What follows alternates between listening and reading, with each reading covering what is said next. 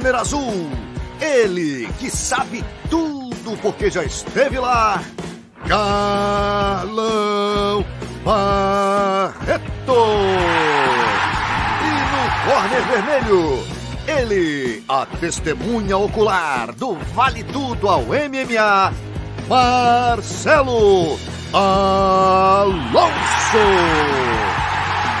Com vocês, Papo de Luta.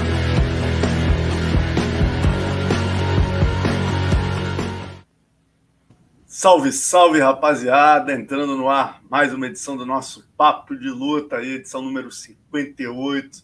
Vamos falar desse UFC 275 histórico. E daqui a 15 minutinhos, quem entra com a gente é Glover Teixeira, homem que fez essa luta antológica e está lá em Singapura, acordou 5 horas da manhã só para falar com a gente, hein, galera? Então vamos que vamos, que hoje o programa tá bom, não é isso, Barreto?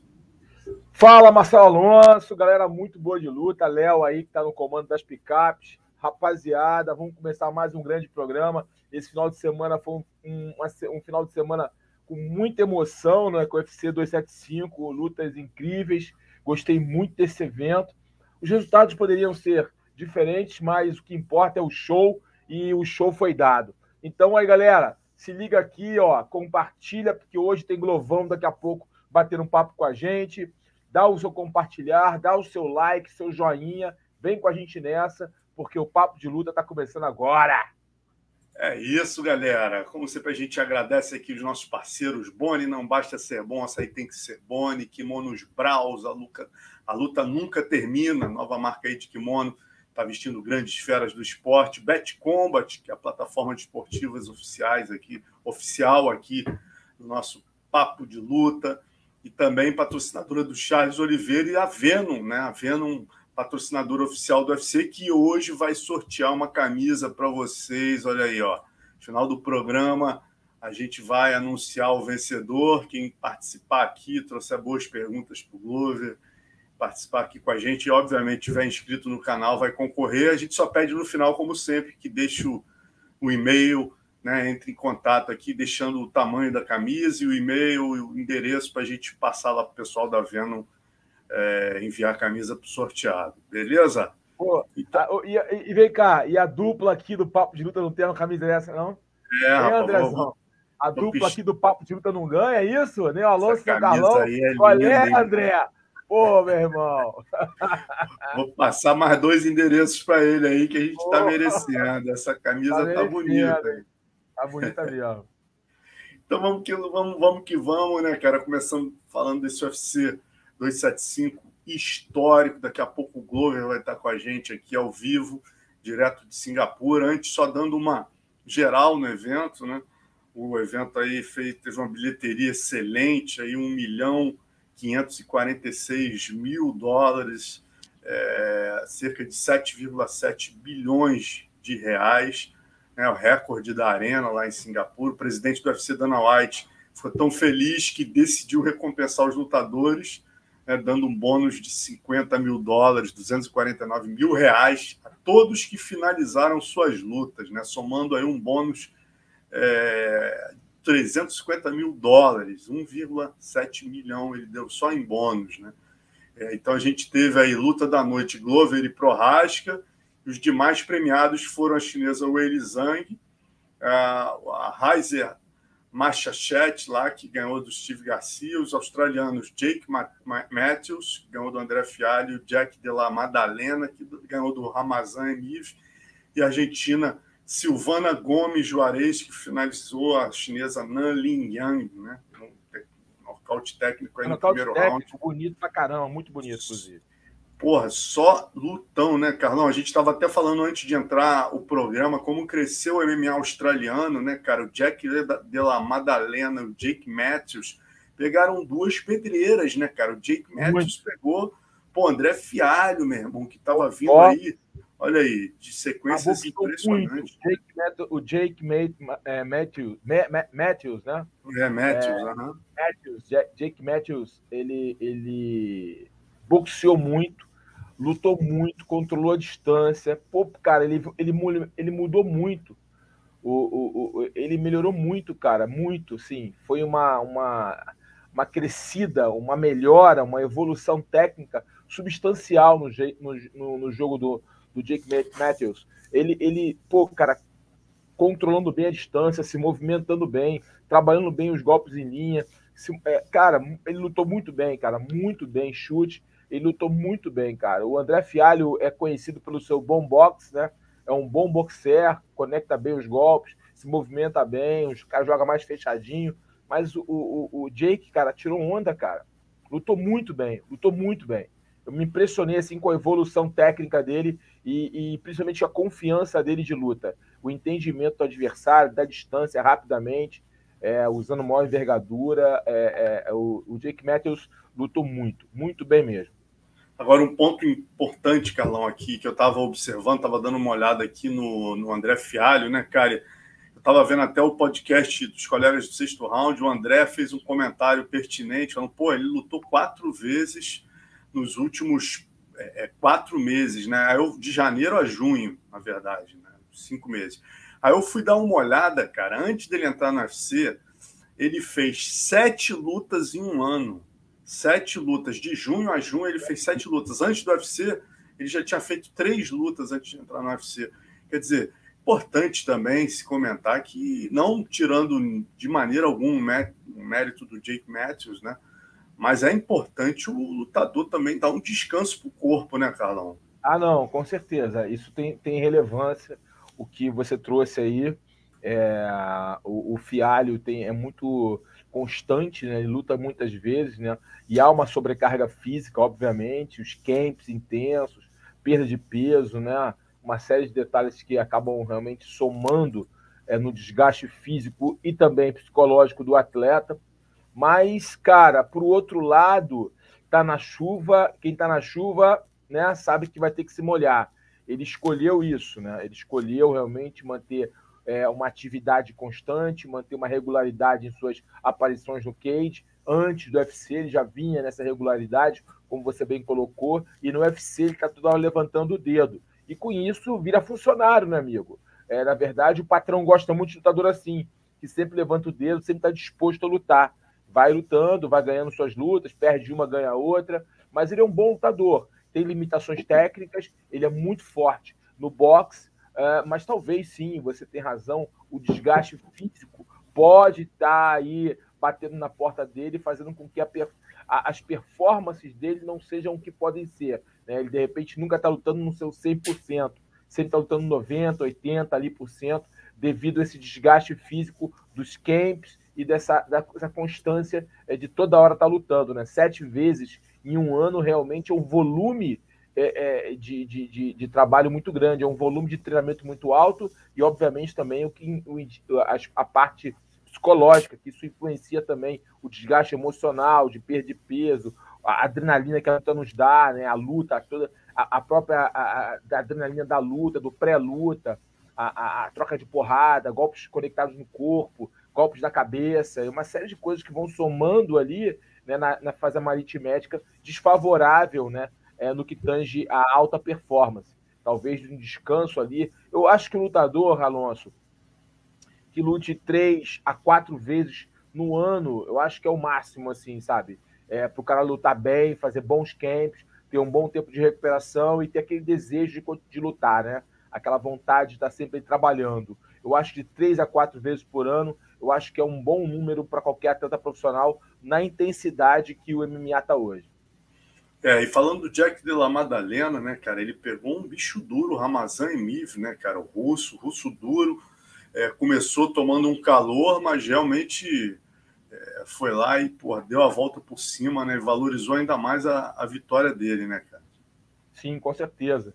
É, como você bem colocou, né, tá todo mundo evoluindo, né, Alonso? Tá todo mundo treinando, né, todo mundo buscando conhecimento, todo mundo é, é, aprendendo, todo mundo conectado, é, é, trocando informações, níveis de treinamento, fazendo os sparring certos, fazendo planilha, o planilhamento do treinamento da forma correta. Hoje não é mais nenhum, nenhuma dificuldade de você é, desenhar um bom camp, pegar bons atletas, trazer sparrings que simulem o que o seu oponente pode fazer. Então, hoje, se o cara quiser fazer um bom camp, tiver uma boa cabeça, tiver bons contatos, um treinador de mente aberta, hoje é muito mais fácil isso em qualquer lugar do mundo, né? Verdade, cara. Bom, daqui a, a pouco. A evolução acontece, né? A evolução acontece natural. É, é, países que não tinham tradição acabam a, a nos apresentando novos atletas, porque os campeonatos vão acontecendo, os caras vão treinando, vão evoluindo, e, e tudo que acontece no epicentro do mundo ali, no, nos Estados Unidos, no que tange ali o MMA, devido ao UFC, o Bellator, os caras estão aprendendo, estão vendo ali, intercâmbios são feitos. Então a evolução é contínua, amigo. Não tem mais essa. Ah, eu moro em país. Ah, esse cara da África lá, ou de algum país da África, ou de algum país lá do, do extremo, sei lá, né? É, da, da Oceania, né? No caso ali, os caras não têm tradição, não, amigo. Hoje em dia não, o intercâmbio é grande, a tecnologia está aí nos ajudando a, a, buscar conhecimento, a entender cada vez mais sobre performance, sobre condição atlética, física, nutricional. Então, a gente vai ver mais pessoas de países diferentes, fora aí do, dos grandes centros, né? Que Brasil, Estados Unidos, é, Rússia, fora esses três grandes países, Japão, a gente vai ver mais gente aí boa aparecendo com certeza nos próximos anos. É verdade, cara. Bom, vamos daqui a pouco receber, como eu falei, galera. O Lovão Teixeira vai estar entrando já já aí com a gente. Está aqui comigo pelo WhatsApp, acordou só para falar com vocês, para falar com a galera aqui do Papo de Luta e dar o depoimento dele dessa luta histórica aí, né, cara? Inclusive a gente bota aí, Léo, pode até jogar, pode até jogar a charge do Davi. Depois eu quero que você jogue de novo para mostrar para ele essa homenagem que o Davi fez para ele porra, para ele e pro Giri, né, cara? É uma das melhores lutas, talvez, da história do UFC em termos de meio pesados, hein, Carlão? Foi uma das, mais, uma das lutas mais loucas que eu já vi na minha vida. Uma luta que você fica cansado de assistir, porque tanta adrenalina, tanta pressão, tanta reviravolta. É, é, e também eu gostaria de parabenizar aqui também o nosso querido Rodes Lima, tá? o Rodes. É, Cara, o Rhodes fez uma transmissão, fez uma narração impecável. Impecável. A gente tem que ressaltar isso. O Rhodes tirou. A emoção que ele traz, né, meu irmão? A emoção que ele trouxe. E, e ele ia variando de acordo com o que estava acontecendo. Ora, o Porracha quase ganhando o, o Glover. Daqui a pouco o Glover revira a volta, o Glover montado. Vai finalizar aquela história toda. Cara, realmente. E uma coisa importante é, você vê o que ele, ele, ele não perdeu o, quando o Glover ali estava é, já na situação ruim, que o Prohaska conseguiu ir para as costas, estava finalizando ele já. Você viu que ele mandou o grito lá em cima, como fosse né, né é, da forma que tem que ser, com muita emoção, independente do vitorioso. É óbvio que estava claro que ele estava torcendo para o Glover, bem, mas. É, bem colocado, cara. Ele não parou de torcer, ele não parou de gritar, de colocar lá no alto a vitória do Prohaska, que foi uma vitória histórica, antológica. A luta foi uma luta de gladiadores. Eu, eu, eu na hora, me remotei ali para a época da Roma antiga dos gladiadores. Pareciam dois gladiadores ali lutando pela vida. Sem dúvida, cara. Pô, essa. Daqui a pouco ele entra aí, a gente já quando ele entrar, Léo, já mete logo a charge aí para ele, ele ver o que ele acha. Olha o homem aí. Olha o homem aí, olha o homem aí. É, bom dia, aí. meu irmão. Bom dia, bom dia. Bom dia. Boa, boa noite para vocês, né? Cinco, sete horas da manhã aí, né, Lu? Sete quinze, né? Isso, isso aí, cara. Isso aí. Porra, Tomou aquele café já? Tá, tá tomando, né, cara? Tu vim aqui pro cafezinho aqui, aproveitar, né, que já, vou acordar, vou lá tomar um cafezinho, conversar com a galera. Que maneiro. Olha a homenagem aí que o Davi Carvalho fez para você aí, ó. Porra, melhor light heavyweight fight in UFC history. Olha lá. Poxa, que legal, cara. É bacana, né, velho? Eu tô ouvindo muito isso, tô ouvindo muito, muito sobre essa luta e tá é, tô, eu, é tipo assim, com certeza me deixa feliz, né, cara? Porque participar de uma da melhor luta do ano, como estão falando aí, né? O cara tá falando melhor todo tempo do ano, o pessoal tá falando, né? Melhor luta do ano. E que ainda, claro, estamos em junho ainda, mas é é muito bacana ter essa, né, essa, esse privilégio de estar, é como o Durinho ali, aquela luta com o Durinho, com o Kimaev ali, Shimaev, Aí, porra, que luta, cara, você entendeu? Então você. Aí a gente. E como lutador, a gente quer estar nessas batalhas, essa porra, que legal, cara. Claro que a gente quer sair com a vitória, né? Mas, independente de tudo, foi. É top. Carlão, vai você aí, manda tudo aí. Glover, parabéns pela luta. A gente estava falando aqui que vocês pareciam dois gladiadores. Eu pareci estar vendo uma, uma, uma luta na Roma antiga, no Coliseu. Vocês estavam lutando de uma forma pela vida, parecia que era pela vida. É, e isso que remota ao old school, né? O antigo vale tudo. Pareciam dois lutadores realmente do antigo vale tudo, se entregando ali totalmente para a luta, um querendo vencer o outro, arrancar a cabeça do outro, mas sempre com muito respeito, né? Porque sabe que o outro lado tem um grande lutador. Parabéns. Mas o que eu quero te perguntar não é sobre a luta especificamente, é sobre a sua preparação. Porque, Glover, eu queria que você falasse para a gente quando foi a tua virada de chave nessa mudança do seu treinamento que você deu uma guinada, brother. Você vinha, era sempre foi um lutador duro, um lutador de qualidade, mas de um tempo para cá você deu uma guinada. Você melhorou fisicamente, você adquiriu velocidade que era um fundamento que você tinha um pouco precário, você ficou rápido, você ficou com um tempo de, de, de luta muito bom e um, dois tanques ali no pulmão, né? Dois tanques de oxigênio, porque você aguentou um cara de, que luta de forma extremamente intensa, que dificilmente um lutador independente da categoria luta daquela forma, totalmente indo para cima o tempo todo, lutando o tempo todo. É difícil você lutar com um cara desse. E como é que é, foi a tua preparação, Glover? Ou melhor dizendo, quando você virou a chave e mudar tudo e realmente chegar a esse nível altíssimo de performance que você tem? É. Então, o Carlão, a gente vem fazendo isso, tem mudando isso há um tempo. Quando eu lutei com o Anthony Smith, foi, acho que foi essa virada. Você vê que aquela luta com o Anthony Smith ali foi cinco rounds também, eu estava crescendo na luta, né? Aquela, essa luta aí, eu, eu, eu na verdade, eu vou ocupar a preparação porque eu, eu, eu, aqui teve uma surpresinha aqui, não, não reclamação, mas a gente pesou aqui, apesar de foi nove e meia da noite, você entendeu? Eu tinha que estar no peso seis e meia da tarde e a pesagem nove e meia da noite. Isso na hora que eu cheguei aqui, eu falei assim, poxa, mas a pesagem não é normal, não é geralmente nove horas da manhã. Ah, não, mas porque vocês vão lutar meio-dia, no outro dia, domingo, tal, essa porra toda. Aí eu, beleza, velho, é o que é, vamos lá. Mas eu bati o peso é, uma hora da tarde, uma e meia mais ou menos. E fiquei até seis e meia, e cheguei, bati o peso, achei que a gente poder beber água, cara, não, só nove e meia. Só na hora que você pesar, subir na balança oficial, você pode beber. E eu fiquei nesse tempo todo, cara, eu fui perdendo a voz, eu, eu dei, o meu ouvido deu uma, né, entupiu, cara, eu não estava ouvindo de ninguém, já aconteceu. Você nunca perdeu peso, né, Carlão? peso pesado, monstro. Só no jiu-jitsu que eu perdi peso, mas não tive essa, esse agravante, é, não. É, mas isso acontece, já, eu já vi algumas pessoas falar, eu, o Zé Aldo já, já falou comigo que aconteceu com ele já, e, e, e o meu ouvido, assim, e tudo isso, cara, depois da recuperação, o que aconteceu? Na hora que eu comecei a beber água, até a, a, a Evelyn ia me entrevistar, e eu não, falei assim, não tem condição de entrevistar, cara, porque toda hora que eu tava bebendo o produto que o UFC me deu lá, que é um uma coisinha com sódio, com umas paradinhas bacanas, né, que eles dão, eu, eu começava a fazer vômito, cara. E, e?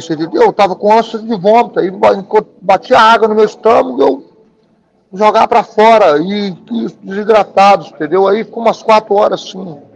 Eu tinha que fazendo devagarzinho. Mas eu acho que isso com certeza, eu sempre falei com, com o pessoal, falei, porra, a perca de peso é muito importante, porque uma luta de cinco rounds vai fazer diferença. Vai fazer diferença. Talvez não faz uma luta de três, mas uma luta de cinco faz. E eu vou, eu tô colocando essa culpa aí totalmente minha preparação, se eu perdi o peso, se eu cheguei pesado, perdi pra caramba, né? 220, eu tô 103 quilos, né? 10 quilos. Então, ó, o normal, mas lá no PIA, lá, e o que aconteceu aqui, independente, foi minha preparação. Mas, cara, essa preparação que a gente tem feito lá é focar na velocidade, focar uh, treinamento mais específico, você entendeu? Não ficar treinando igual maluco. Isso aí vem na experiência, eu acho. Conhecer o corpo mais, né, Carlão? É difícil falar assim, para a gente passar isso para alguém, porque isso depende. Isso é como é, eu me sinto, ah, hoje eu não vou treinar, pô, tô cansa... não dormi direito, vou descansar. Isso aí já é macaco velho, entendeu? Que não precisa de ficar aquele negócio que antigamente eu falava assim, porra, hoje tem sparring, pô. Não posso faltar o dia de hoje. Eu tenho que treinar hoje, pô. Como é que eu vou ser campeão mundial se eu não treinar hoje? Mas a realidade não é essa. A realidade, se você não tá, você não dormiu direito, você descansa, você faz, eu vou fazer uns drill hoje, cara. Faz o, faz o sparring lá para sexta-feira, você entendeu? Não importa. Aí eh, a gente fica muito querendo fazer aquele schedule. O lutador não tem que trabalhar pelo schedule. Eu acho que o schedule tem que trabalhar pelo, com o lutador, você entendeu? A gente tem que ser o, o principal. Aí muitas, muitas coisas ficam aquele schedule, entendeu? Ah, segunda-feira é isso, terça-feira é isso, quarta-feira é isso, o cara não quer faltar. Isso às vezes, com certeza, quando você chega a um certo nível, que é o que a gente está fazendo lá na minha academia, com todo mundo. Tá a gente trabalha com o schedule, com schedule do lutador. Patão agora, vai lutar, próximas três semanas. É ele, cara, é ele. Ah, pô, o Globo, vamos fazer spa. Hoje vai, vai, todo mundo preparar para fazer Não, hoje, hoje eu cansei aí, vamos fazer só. Perfeito, tranquilo. Amanhã a gente faz, ou, ou depois da manhã, é você que manda. Que é a realidade, porque aí o cara desenvolve melhor. Lu, deixa eu te perguntar, você já teve oportunidade de ver a luta ou não teve nem, nem quis ver, não teve cabeça para isso? Não, tive, tive. Ontem eu vi. Ontem eu vi, tava todo mundo falando, né? E assim, é claro que a luta é o seguinte, né, cara? Aquela luta do Gustavo com o John Jones, aquela luta eu vi ao vivo ali. Aquela luta ali foi, né, para mim, uma das melhores lutas de todos os tempos. Foi muita emoção. Eu acredito que a luta. Agora, quando a gente já vê sabendo o resultado, já não é a mesma coisa, né? Você vê de novo, você fala assim, pô, já sei que aquilo não vai, não, não vai nocautear ali, igual você peguei no Catagatame ali aquela hora ali. Quando você está vendo ao vivo, Caralho, o cara vai aí, o cara sai espetacular lista, entendeu? Tudo isso, então é bacana.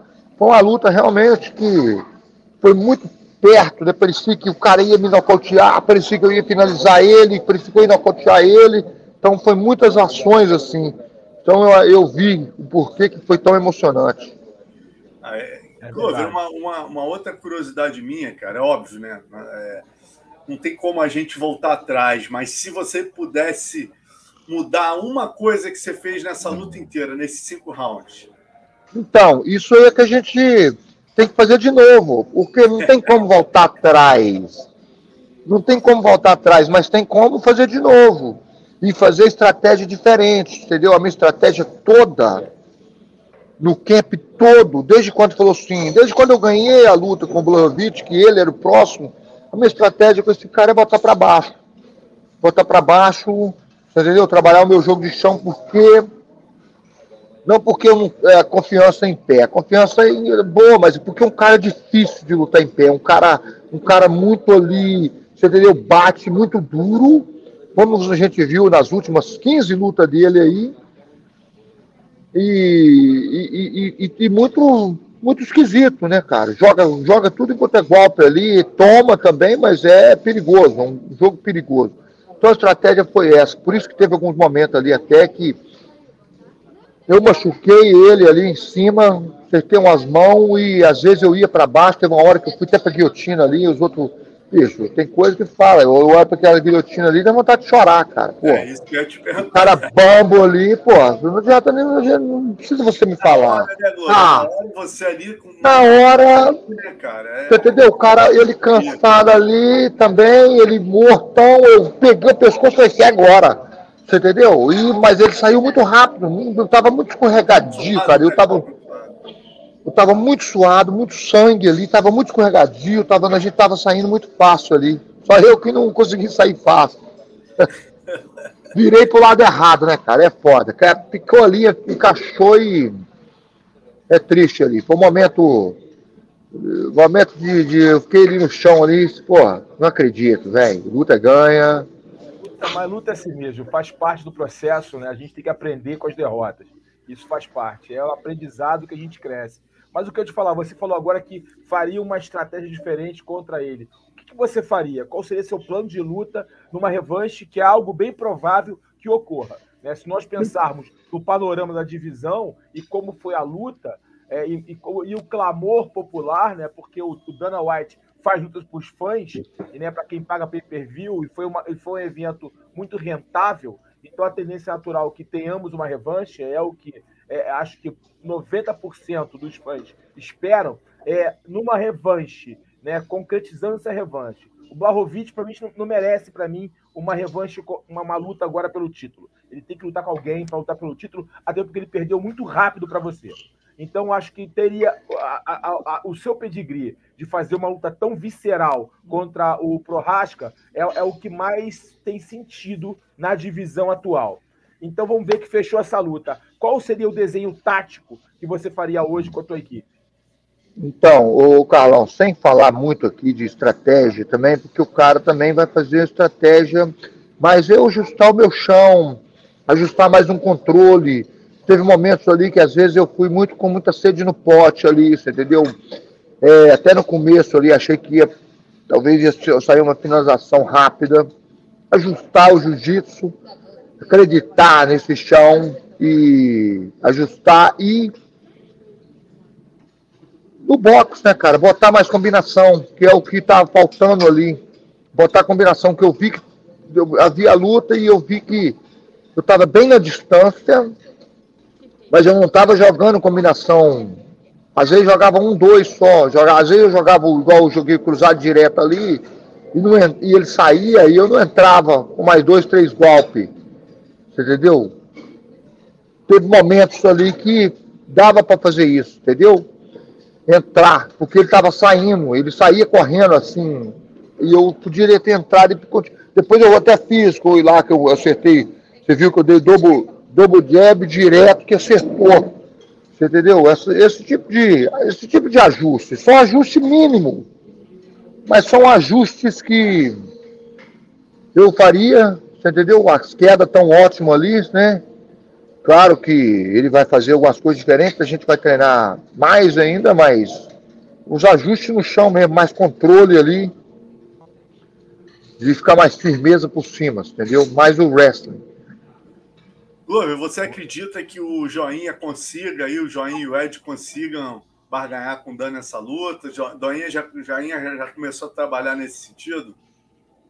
Essa revanche? Cara, eu acredito. Eu, como, como o Carlão falou, isso, depende, isso vai depender do Dana White, entendeu? Porque não vai depender de mais ninguém, cara. Porque, na verdade, o, o, o Jury pode ser que ele queira o Ian, né? Até porque pode falar assim: ah, vou lutar com o Ian porque, pô, o Glover passou ali com o Ian, eu vou ganhar do Ian, e aí eu pego uma. Eu fico campeão, e aí eu luto com o Glover, porque ele sabe a história, como é que vai ser. Principalmente porque ele não estava tão confiante lá depois que ele ganhou a luta, ele ficou lá falando é, de, de, da performance dele.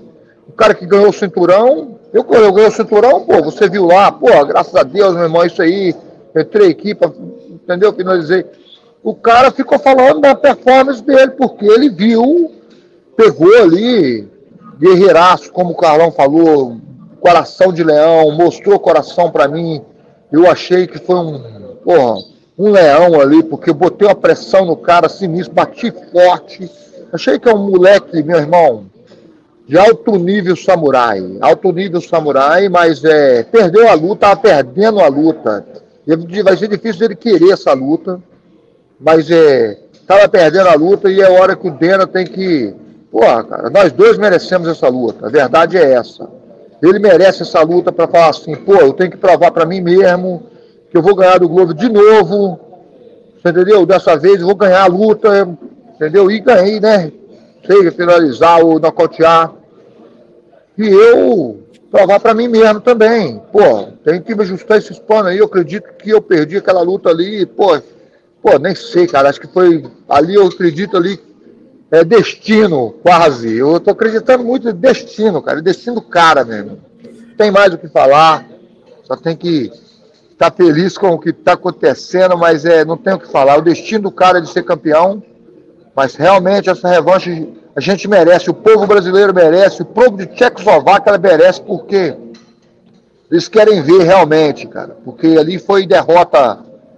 É, os scorecard lá, né? Tava 4x1, né? 4x1. Já tinham fechado já, já estavam 4x1 no, no. 4 rounds, só deram um round para ele, né? E um juiz acho que deu dois rounds. Um juiz só deu dois é, rounds para ele. E, e Glover, a verdade é que assim, o terceiro round foi um round mais dominante dele. Um juiz deu 10 a 8 para você. O quinto round seu, com 42 anos, o teu quinto round foi o mais dominante, cara. Você tava ganhando de 10 a 8. É, você tava, poxa. A luta é. tava. Ele tava tonto, ele tava parecendo que ia pedir a conta ali em pé. É como você vendo de fora, é o que a gente fala, né? A gente falando de fora é mole. Você lá dentro tava cara, na terra, né? Bicho, Mas... é. Não sei, é, é, é, é, difícil de falar, cara. É, é uma coisa que, que não é só vocês, não é só vocês que pensam que ele não ia me finalizar, não. Eu também achei, pô. E esse cara não tem como finalizar. E fiquei ali, entendeu? Tipo assim, cansado ali, ele saiu. Eu falei assim, pô, sabia que tava faltando, não sabia que faltava 30 segundos, né? Mas sabia que tava faltando pouco. Falei assim, vou rodar aqui, vou ficar aqui, vou rodar, mas esse pensamento assim, tá, a mão entrou ali, meu irmão, na hora que eu, eu tentei puxar a mão de cima ali para virar para dentro, né, Carlão, pá? Para virar ali, mas não, não deu, cara. Já era e já, já tava no pau. Cinco o, minutos de porrada, né? O fôlego, o fôlego já tava lá em cima e acabou o oxigênio e foi foda. É isso aí. É, é, é como diz, tem que fazer de novo. Agora, só. Porra, o Strickland vai lutar com, com o Poitin, cara, só pra gente fechar, te liberar aí é, Strickland Poitin daqui a três semanas, né? Como é que tá o homem para essa luta? O que, que você espera desse combate? Cara, o Poitin, bicho, é, é uma lenda, velho. É uma lenda, é forte pra caralho. É... A gente tem que estar tá focado no Poitin, nos drills que eles estão fazendo, que ele é, ele é muito, muito focado, muito cabeça boa, e tem um QI de luta muito alto, né? Com certeza, assim, a gente está acreditando na vitória dele para ir para o cinturão, para ir para o cinturão. Isso é, claro. O Poitin tá ali, cara. É, é, é, vai ser sempre uns top do MMA. Você, vocês não vão o Poitin assim. Vai ser sempre top, cara. É, é, é como eu, como eu entrei no UFC, o Pedro Rios falou, cara, você você vai ser sempre top, Gol. Você nunca vai sair da categoria do, do, do, top 10 aqui. Você vai estar sempre lutando. E eu acredito que é o Portão também. Eu vejo ele sair do top 10 e vejo ele pegando o cinturão também, entendeu? E, e para terminar, Glover, como é que você vê o, o, os seus próximos passos, né? Você tinha falado em se aposentar se tivesse com o cinturão. Qual é teu planejamento perfeito? Se tudo der certo, quantas lutas e, e parar em que momento? Sabe o que, que eu. É, nem eu estou acreditando o que está acontecendo comigo, cara. Tá todo mundo falando que é uma das melhores lutas que já me viu lutando.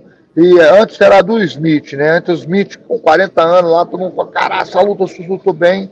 E eu tô aprendendo e isso vai me deixando mais e mais humilde, porque eu acho que ali o jiu-jitsu ali, talvez, não sei se é a autoconfiança além, é, bicho, aquela, aquele choke ali, primeira vez finalizado, é uma coisa para te deixar você no pé no chão, você entendeu? Que ninguém nunca é superior a ninguém a, em alguma coisa, falar assim, porra, esse cara aí, igual vocês viram lá, o cara, ah, esse cara vai pra. Se o Globo não botar para baixo, ele tá fudido. E o cara levantou várias vezes e eu entrou umas mãos ali também, entendeu? Surpreendeu todo mundo em pé. E ele também me surpreendeu no chão. E é isso aí. A gente tem que manter o pé no chão, manter a humildade, treinar mais, treinar melhor e acreditar. Eu sempre acredito no meu jiu-jitsu, sempre acredito no meu wrestling, acreditando muito no meu boxe agora. Eu estou muito focado no meu treinamento e a melhora, cara. Melhora. Não sei, ô, Marcelo, difícil falar isso agora. Agora eu tô com eu tô com fome, cara. Eu tô com aquela. Eu tô aqui dentro, aqui, agarrado aqui, velho. Eu não quero. Eu não quero... tô sentindo novão, bicho. Ali no, naquele octagon ali, eu senti, tô sentindo 40 anos, cara, que, porra, meu, eu tô sentindo vontade, velho, vontade de ir lá e, e pegar essa cinta de volta, você entendeu? E lutar bem, velho, lutar bem. Só isso que eu tô sentindo agora. Não tô sentindo vontade de aposentar, não. Tá louco, 42 anos lutando até o quinto né, round, dando 10 a 8 no quinto round, falar em se aposentar, né, Carlão? É o, é o cara aí que vem. Cara, é o que eu sempre falo aqui, Glover, só para complementar o que o Marcelo falou para você, fechar com a gente aqui. É difícil você aposentar o lutador. Porque quando ele tem a chama no coração dele ainda, não adianta. Ele vai sempre ter aquela chama. Se ele parar antes do tempo, ele vai ficar frustrado, vai ficar o tempo todo pensando que poderia ter ido mais.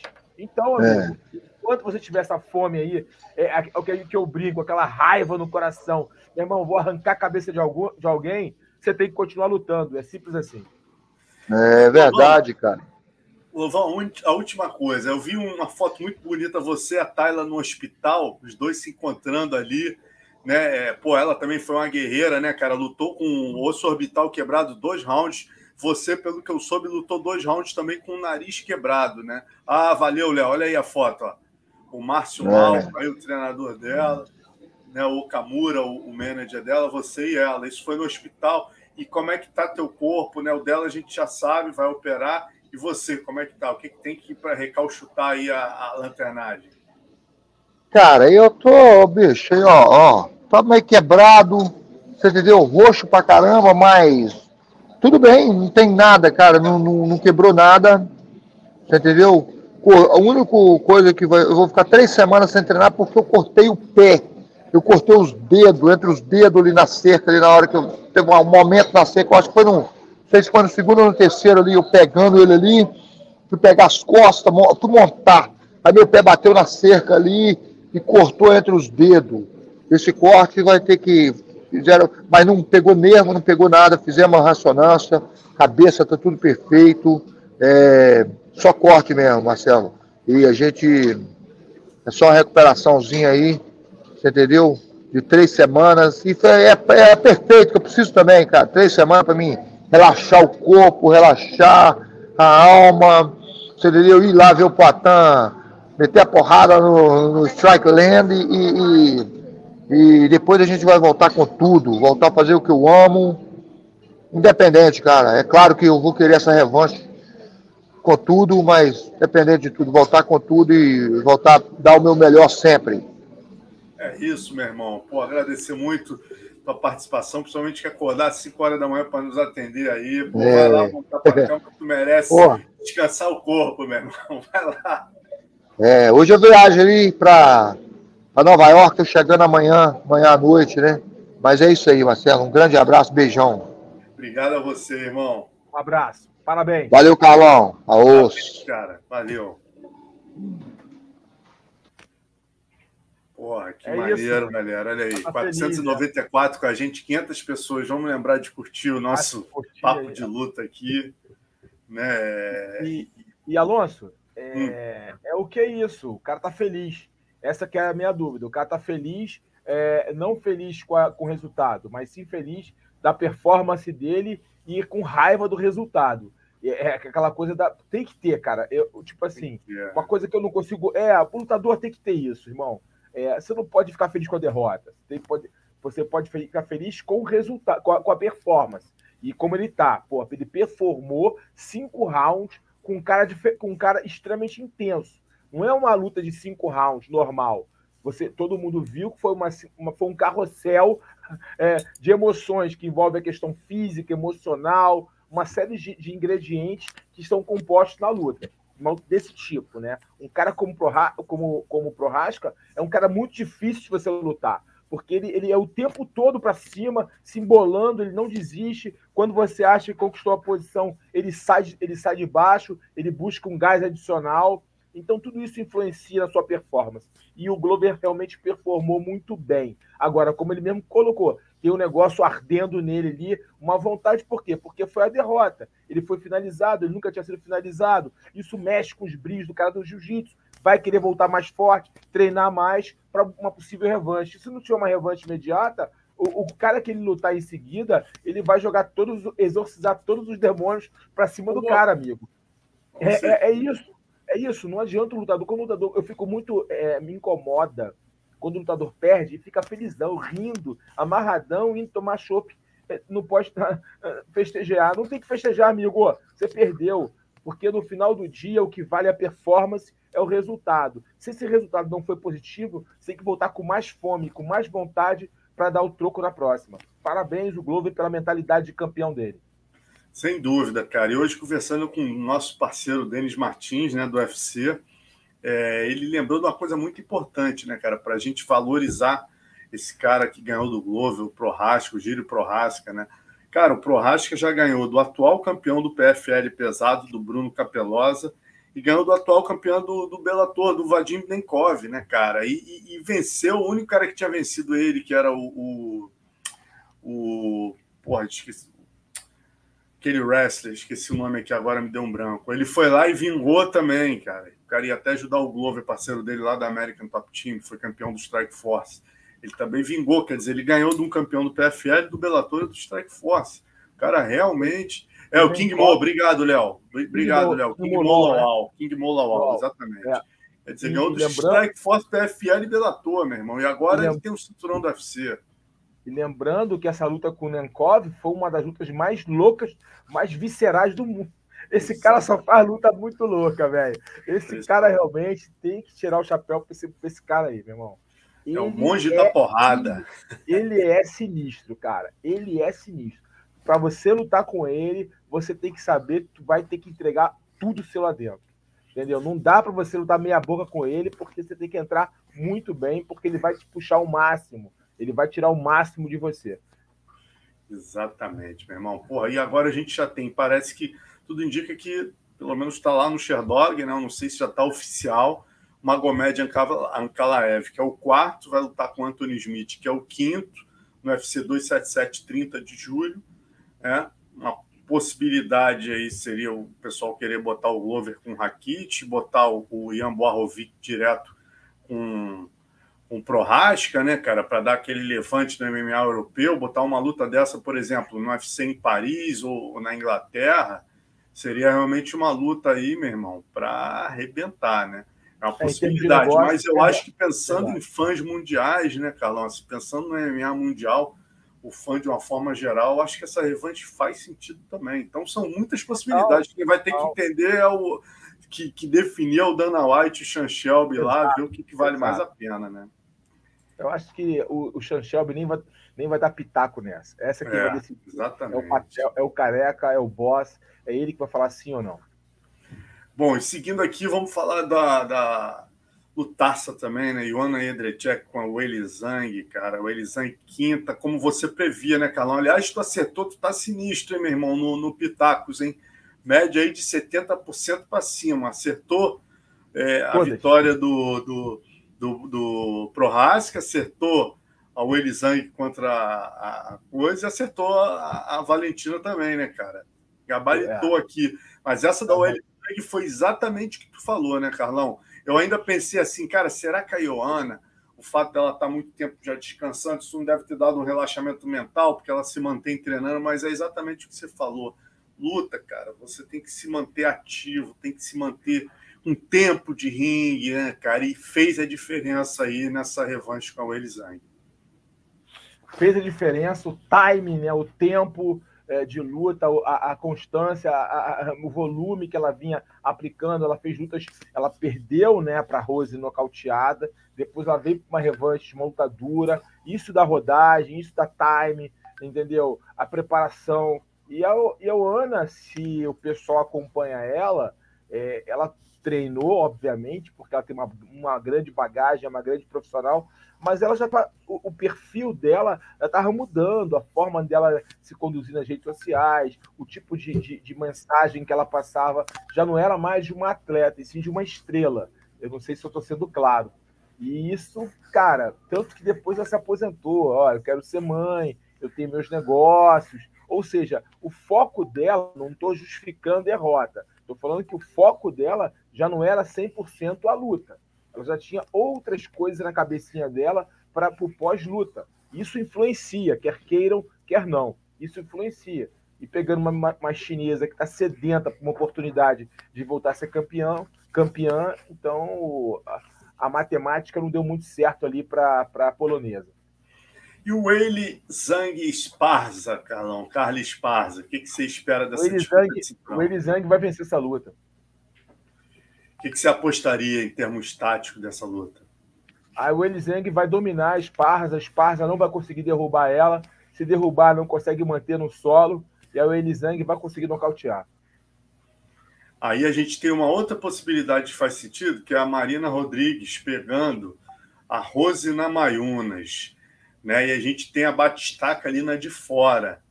Quem que você acha aí que daqui a um ano esse cinturão vai estar com quem? Com quem, cara? A gente tem essas três possibilidades, né? A Marina lutando aí com a possivelmente com a Namayunas e lutando depois com a vencedora, que no caso para você é o Weili Zhang, e a gente tem a Batistaca correndo por fora ali, né, cara? Podem até botar de repente a Marina com a Batistaca também.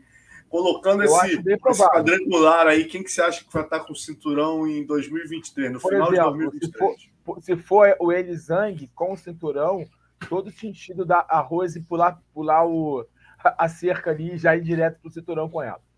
Né? Bateu duas vezes, entendeu? É Todo sentido. É, eu, eu acho que tem grandes possibilidades de termos aí uma, uma, uma, uma disputa por uma vaga na, na, na, na, na no Tyro Shot com duas brasileiras, a Marina e a Batistaca. Cara, que luta, hein, meu irmão? Putz, grila não tá tendo mais pão de correr, tem que estar tá botando brasileira com brasileira, né, cara? A gente vai cara, falar já já do Pitaco. Gente, gente, irmão, não tem jeito, o, tem o, jeito. o, Alonso. O pessoal não gosta. Ah, mas, cara, você tá num evento é, multicultural, mundial, né? mundial, né? Que tem gente do mundo inteiro. Então, americano não pode estar com americano. Lógico. Sabe? Não tem sentido o que, o que o pessoal fala. A gente pode não gostar de ver brasileiro com brasileira, porque a gente fica ali em cima do muro para quem torcer. Vai muito aí de afinidade. Tudo bem, eu entendo. Mas você reclamar que estão colocando brasileiro contra brasileiro, está todo mundo ali no bolo da divisão, todo mundo quer ser lugar ao sol, lugar mais alto do pódio, não tem sentido. Então não pode botar americano contra americano. É não tem lógico. sentido, gente. Tem que lutar, cara. Tá no mesmo, mesmo trabalho, na mesma, na mesma organização, na mesma divisão de peso, querendo o mesmo ouro. Poxa, vai ter que sair na porrada, não tem jeito. É, legal. Agora, falando ainda da aposentadoria né, da Ioana, terminou a luta lá com a Zang, muito emocionada, se aposentou, tal, legal a gente marcar aqui o legado dela, né? Chegou no UFC em 2014, reinou absoluta até 2017, oito vitórias consecutivas, foi a rainha dos palhas durante muito tempo, né? Até perder para Namayunas, aí foram duas derrotas para Zang, mais uma para Namayunas e outra para Valentina Shevchenko, né? Agora essa para o Elizang. Vale frisar aí que em 21 lutas, 10 anos de MMA, só perdeu essas lutas e só a Namayunas e a Zhang conseguiram nocauteá-la. Então, com certeza, a Ioana Edrecek aí uma das grandes do MMA feminino de todos os tempos, né? deixou o nome marcado na história. Com certeza. Ela, ela trouxe uma emoção, trouxe um nível é, para o MMA feminino incrível, porque ela tinha uma, tem, né? Tinha, não tem, uma trocação de altíssimo nível. E ela trouxe esse volume, essa técnica, essa precisão, essa perícia para dentro do Kate e fez evoluir a categoria. Isso não tenho dúvida nenhuma. Ela, ela trouxe um impacto muito grande é, para a categoria feminina. Maravilha. E falando de lendas do esporte, né? A luta co-principal a gente teve aí Valentina Shevchenko batendo o recorde, sete batendo o recorde da Ronda Rousey, sétima defesa de cinturão consecutiva, superou o recorde da Ronda, escreveu mais uma vez seu nome na história, não por acaso é considerada né, no ranking feminino como a maior pound for pound, passou a Amanda, passou todo mundo, ela é a número um hoje no ranking pound for pound, mas sem dúvida alguma, né, Carlão? Se a gente tiver que falar de uma grande surpresa nesse evento, foi a, a atuação da Tara Santos, né, que fez realmente aí surpreendeu a todos, né, e não só no, você no Pitacos, mas eu acho que a todo fã de luta, o que ela fez aí com a Valentina foi sem dúvida a maior dura que a Valentina já tomou na divisão dos moscas, né? sim, não temos dúvidas disso. Parabéns para a Tayla, pela apresentação dela, pela performance dela. Performou muito bem. Parabéns ao, treinador dela, né? É, que Márcio um Mal. Já vem fazendo um trabalho com a Marina, né? Um trabalho realmente de altíssimo nível com a Marina e agora a Tayla também treinando com elas, né? Conseguiu ali colocar o seu, a sua assinatura também no jogo da Tayla. A Tayla é uma lutadora com grande potencial, isso se mostrou na luta, com muita qualidade. Ah, enfrentou uma gigante, conseguiu lutar de igual para igual com a gigante. É, não, não, não temos como não exaltar a performance da Tayla. Né? É, agora, é, foi uma luta bem dura, bem dura. A Valentina venceu na experiência, sabendo potencializar as oportunidades que teve conseguiu conectar bons golpes, conseguiu mesmo na, nas posições de inferioridade, quando a Tayla pegou as suas costas, ela conseguiu ali não deixar a Tayla progredir, se defendeu bem. É, o primeiro movimento foi um erro da Valentina, ela errou na projeção, ela gosta de fazer aquela queda de, de, de sacrifício, como o nome diz, uma queda de sacrifício, mas dificilmente ela se posiciona errado. Ela juntou muito as pernas, se posicionou errado. A Tayla é grande, conseguiu jogar o peso para cima e ela acabou caindo por baixo e aí começou a pressão que ela tomou logo no início da luta, no primeiro round. É, são pontos para ser, ser analisados. Primeiro ponto importante: a Tayla estudou bem entrar brechas no jogo da Valentina. Isso é um ponto que a gente tem que colocar. Outro ponto: a Valentina lutou mal. A Valentina não estava bem, a Valentina estava. Você via claramente, quem acompanha a Valentina, tem, temos que analisar isso não é diminuindo a, a performance da Tayla, pelo contrário, enaltecendo. Agora, é, a gente tem que analisar o outro lado, temos que ser frios como analistas. A Valentina lutou parada, a Valentina não, não, não arriscou os golpes, a Valentina arriscou poucas é, poucos combos, a Valentina, é, não algo que não acontece, perdendo estabilidade ali na grade, ela tem um bom jogo de grade. É, vários pontos negativos se apresentaram nessa luta. Né? A Valentina se mostrou muito pesada, muito parada, ela não se movimentava. Então a Valentina tem uma movimentação controlada, onde ela trabalha o entre e sai a distância. Então é, a Valentina não estava no seu melhor dia e a Tayla estava no ótimo dia. E esse encontro né, de estilos, de movimentos e de, de, de, de temperatura de luta favoreceram a, a Tayla fazer um excelente confronto. Agora, depois que acabou a luta, sabe, soubemos que a Valentina estava com o pé machucado, o que dá todo o entender, né? dá para a gente ver o porquê da movimentação. Ela não se movimentou, ela ficou parada. E quando você fica parado numa, contra uma lutadora que se mostrou de grande potencial, como a Tayla, você fica mais fácil de ser golpeado, mais fácil de ser atingido. E isso que aconteceu. A Tayla conseguiu derrubar com facilidade coisas que outras não conseguiram. Obviamente que a Tayla treinou para isso, a Tayla tem um bom tempo de quedas, pode melhorar, mas a Valentina também, é, é, digamos assim, é, não teve uma boa defesa porque ela estava travada, com o pé machucado, ela não conseguiu se movimentar. Isso é uma coisa clara, né?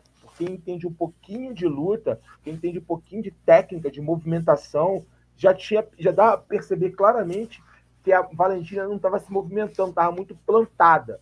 E, obviamente, pós-luta, podemos ver o porquê, porque o pé dela estava machucado. Enfim, é, coisas da luta. Quem está na chuva está propenso a se molhar. A Valentina sabia disso quando aceitou a luta é, e, e, ela sabia que ela podia não performar da melhor forma possível. E nesse mesmo dia, a sua adversária performou em alto nível e realmente apresentou ali falhas na Valentina e mostrou também ser montador de grande potencial, acendendo alerta nas oponentes ali é, que estão ali no top 5 com certeza todo mundo agora vai olhar, olhar para a Tayla de uma forma diferente, todo mundo vai respeitá-la muito antes de, de, de, um confronto direto. Normalmente a Tayla ficou grande, digamos assim, é, depois dessa luta. E Carlão, só uma observação importante, cara, que eu acho que é um serviço de utilidade pública para o lutador de MMA, né? Que a gente pode dar como exemplo o primeiro round da Thalia. Eu estava revendo a luta. Quando terminou a luta, eu, eu pô, não, não tinha a menor dúvida que a Thalia tinha vencido o round. Mas, cara, uma coisa tem que ficar clara, e eu acho que todo lutador. É, o Alex Davis esteve aqui comigo, né? E ele falou uma coisa: ah, o lutador e o manager não entendem tanto da luta. A galera, a gente sabe, não, não vai ler o livro do Bravo, não lê regra, não é, não é. Então, eu acho que o lutador tem que buscar ser orientado pelas pessoas, pelos juízes, tem que ver lives. E aqui, cara, uma coisa, formação importante. Aquele exemplo da, primeiro round da Tyler, tem que, o pessoal tem que ficar de olho, cara. Pegar as costas, hoje em dia, não quer dizer que você dominou a posição, ganhou o round. A Tyler ali, ela teve todas as chances do mundo ali de tentar né, fazer um, um grappling agressivo, um grappling efetivo, socando, cotovelada, trabalhar bastante, ser bastante efetivo, buscar o dano, galera. Porque se vocês não fizerem isso, derrubar, passar a guarda e achar que vai ganhar um round, muito cuidado.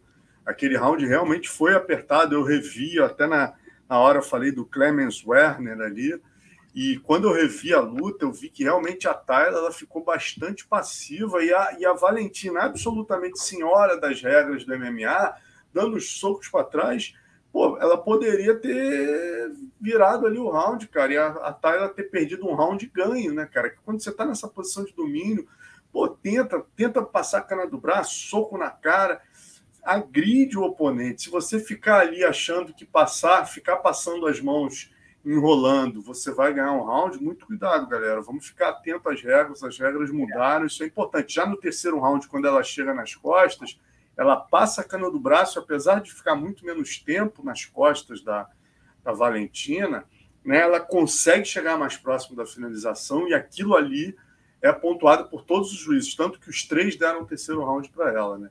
Então, assim, é, é, importante a gente frisar isso, né, Carlão? É, certeza, Alonso, leitura de luta. O que acontece, gente? Você estar em posição de domínio, dominando, não sei, significa que você tenha sido mais efetivo, né? Às vezes você pode montar no adversário, no, no MMA, e não bater. Então você conseguir uma posição de domínio ficou muito tempo nela, o cara consegue virar e te dar ali três, quatro socos potentes na cabeça, no ground and pound, dentro da sua guarda, te causa um dano maior. Aí você fala, ah, mas eu fiquei muito tempo montado. Pois é, mas você ficou tentando ali buscar o um momento de, de criar uma finalização, você não conseguiu posturar para golpear, não usou o cotovelo, ficou ali dominando, mantendo o cara no solo, mas não sendo efetivo. E o cara, em um minuto, foi efetivo. Ele conseguiu virar e se golpear e conectar golpes potentes na sua cabeça, fazendo chacoalhar, fazendo barulho. E os juízes estão ligados nesse barulho, no impacto do golpe conectado. Qual dano esse golpe causa no adversário? Se aquele adversário muda a forma de lutar depois daquele golpe. São coisas que têm que ser ponderadas e colocadas no, na hora de você julgar. E muitas vezes os nossos olhos, é, inflamados pela emoção, não enxergam isso. Né? Então é importante sim entender a regra, entender as dinâmicas da regra. Foi uma luta equilibrada. Eu achei a vitória eh, da Valentina justa, eu acho que ela venceu, eu acho que ela foi mais eficiente e quando as oportunidades que teve, pontuou mais, foi mais eficiente. A Tayla, ela teve domínio claro no solo quando lá esteve, porém ela não foi é, contundente ela não, ela não machucou, e quando buscou, e, e quando ela estava trabalhando as finalizações, é, a Valentina impedia que ela conseguisse encaixe, menos no terceiro round, como o Malonso já, já colocou. Um outro ponto técnico importante, aí vai para a Tayla, para os seus treinadores ficarem atentos. É, as pessoas têm uma, uma, uma, Isso aí não é uma crítica negativa, tá? Eu acho que eu tenho um pouquinho de pedigree para dar um, um conselho técnico né? Eu acho que eu tenho, eu acho. Se eu não tiver, tudo bem. Pô, é, tá louco, Barreto. Joga no lixo. Isso. Não, é, porque as pessoas às vezes recebem uma crítica e, e, e levam para o lado emocional, como fosse algo te atacando. Não, é algo uhum. para construir, para aprender. O jiu-jitsu uhum. é uma luta orgânica, dinâmica, com várias nuances. E às vezes aprendemos posições de uma forma errônea e vamos criando vícios errôneos, errados, que vamos levando aí para a vida toda. O mata-leão, você não pode fazer esse movimento. Isso é errado. O que acontece? Quando você encaixa o movimento, é esse movimento que você faz no mata-leão. É esse movimento. Tá? Porque aí você consegue asfixia, consegue o controle e consegue realmente colocar uma pressão real de corte de corte de corte de oxigênio e, e, e fluxo sanguíneo. Quando você faz esse movimento, você além de ter que ajustar o cotovelo para botar na linha do queixo, você dá chance do seu adversário dominar seu braço, porque seu braço fica muito próximo dele. Então, tem condições de dominar e, com isso, não causar nenhum dano tá? no, corte de oxigenação do, do, fluxo sanguíneo. Então, o cara fica com o braço aqui e você está tranquilo, respirando tranquilamente. O incômodo fica nas costas e na possibilidade de uma finalização, mas nada mais disso porque eu travei seu braço. Ela poderia ir para mão com mão? Sim, poderia ir com mão com mão, mas teria que cortar o corpo, jogar o corpo para o outro lado para haver o encaixe correto da mão com mão ou Jean-Jacques, como queiram, né? os dez dedos. Mas ela não, não fez esse movimento porque não deve treiná-lo. Por isso que ela não executou. Se ela tivesse treinado, possivelmente ela poderia ter tido essa troca, essa troca de movimentação. Então fica só aqui um toque para que ela treine isso, volte para a academia e corrija um detalhe mínimo. É um detalhe mínimo. O mais difícil ela, foi, ela fez, que foi derrubar e correr para as costas. E conseguir manter o oponente nas costas. Ok, parabéns. É, isso já mostra uma qualidade técnica, um entendimento corporal do chão. Agora, essa parte do mata-leão, esse erro é um erro, é um erro contínuo que a gente vê no MMA. O cara acha que o mata-leão é só fazer isso e pegar. Não.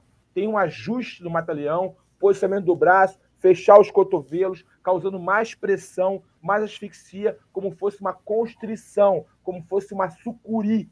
Esse é o objetivo. Olhem para sucuri que você vai entender o que é um mata-leão de verdade. É a constrição, o corpo fechando, causando um dano real no, no, fluxo sanguíneo, e aí você pode levar seu adversário a desfalecer, a mimir, como a gente gosta de falar. Então, é só esse detalhe técnico que eu queria aí é, ponderar aí para a Tayla e seus treinadores ficarem de olho e corrigirem, para na próxima oportunidade ela não perder a chance dela. Excelente. Ela não pode ter certeza que ela, pô, pelo que eu conheci, entrevistei ela aqui, menina super doce, é, marra zero, super humilde, com certeza vai vai entender o seu toque aí com a maior humildade do mundo, vai até agradecer aí essa, essa aula que você deu. Gente finíssima, tá? E o Márcio Malco também. Bom, mas vamos seguindo aqui. Peço para é... ela que ela agora entrou no radar.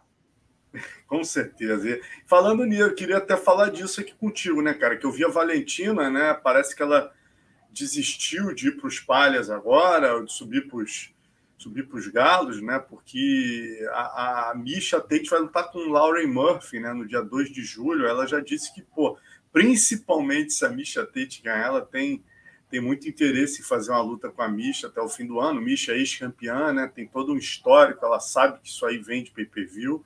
É uma boa possibilidade. E a Tyler, né, cara? A gente tem aí é, a Caitlin Choukagian, que é a número um, vai lutar com a Manon Fiorot, né, que é a quinta, a francesa.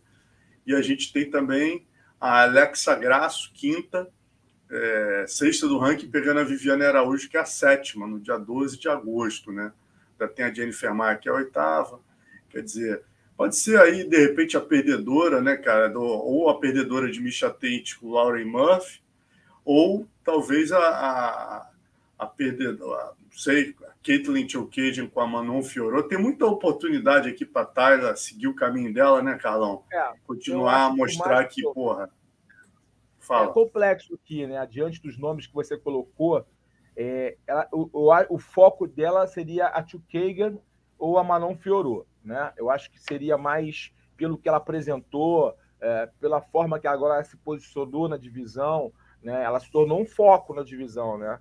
diante do que ela, ela apresentou diante da Valentina, ela agora se tornou um foco. Peraí, essa menina aí, é, peraí, vamos olhar para ela diferente agora.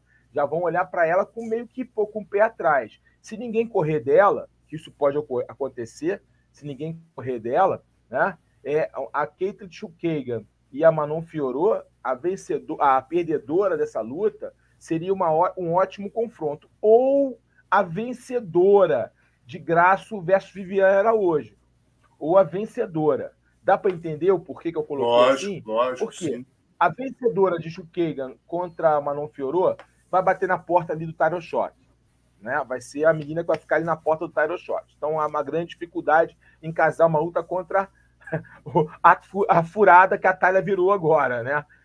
Então todo mundo, opa, peraí, eu não eu tô quase buscando, eu prefiro esperar a Valentina é. decidir o que quer fazer do que eu encarar uma Tayla e andar para trás da casinha. Então, é, seria mais interessante para uma Alexa, Alexa Grasso ou Viviane Araújo lutar com a Tayla, porque se bater na Tayla, ela fala, pô, olha só, bati na menina que quase ganhou a Valentina. Por um detalhe, não ganhou a Valentina. Então, aqui, ó, eu sou a próxima. Você está entendendo? Sentido, na, na, na, dança das cadeiras, eu, vi, eu olharia dessa forma. A Tio Kagan e a, e a Manon Fiorot não vão lutar com a Tayla, porque elas vão ficar de olho na, na Valentina, porque as duas estão subindo a ladeira. A, a Tio Kagan vem numa sequência de vitórias, a Manon Fiorot vem vencendo de forma dominante. Então, quer dizer, a tendência natural é que elas já busquem, olhem para a Valentina. E agora, Alexa Grasso contra a Viviane Araújo tem todo sentido. Peraí, vou, vou brigar com quem? Vou brigar com a Tayla. A Tayla quase ganhou a campeã, amigo. Por pouco ela não foi a nova campeã. Então eu, vou lutar com ela, porque se eu vencer, eu, vou, eu, já, vou, eu já vou chamar a atenção da Valentina. Então, Faz cara, sentido, eu acho que é, eu, meu, o meu olhar é de matchmaker faria essa dança das cadeiras. Boa, boa, Carlão. Vamos pô, que é bom que, cara, trouxe vida para a divisão, né? A Tayla fez um grande favor à divisão. E, pô, o pessoal olhava e falava assim, cara, não tem mais graça, vamos brincar aqui embaixo. Quem brinca aqui embaixo? Aqui embaixo da Valentina, quem é que brinca? Pô, agora ela foi lá e entregou um lutão aí para Valentina. A galera tá mais animada, com certeza, né? Cara? Melhorou muito. É, ela trouxe, ela botou uma pimenta na divisão. Ela realmente trouxe ali é, o novo frescor, né? uma nova visão para a divisão estava chata, né? Estava chata, é verdade. Chata. Então, vamos falar agora, mudando de assunto, saindo do UFC, indo para um evento. Rapaz, eu, pô, o, o Fontinelli mandou um áudio hoje. Pô, Alonso, brasileiro, o Ederson Leon ganhou um cinturão do Super Challenge na Suécia, rapaz. Ah, o Lion, o Lion. É, rapaz. Pô, Finalizando o Lion. aí o norueguês Kenneth Berg. Tava 9 a 0 esse norueguês já tinha uma promessa aí, se ganhasse do Lion, ia, ia para o UFC. Aí o Lion ganhou e mandou esse áudio para gente. Joga aí, Léo, para o Carlão ouvir. Por favor. É, apliquei alguns chutes nele, mas ele acabou encurtando a distância e me levou para a grade, conseguindo me derrubar. Pegou minhas costas, mas tentou me aplicar ao mata-leão lá, mas ele não sobre aplicar corretamente. Eu aproveitei um vacilo dele, um erro, e peguei as costas dele e mostrei para ele como aplicava corretamente o mata-leão e finalizei. O cara tava 9-0, tava para assinar já com o UFC, já que ele não teve essa oportunidade de assinar com o UFC, eu tenho essa oportunidade. Aí, ó. Legal, legal, bacana. Não sabia que o Lion. O Lion estava morando em Singapura, eu acho, a última vez que soube dele.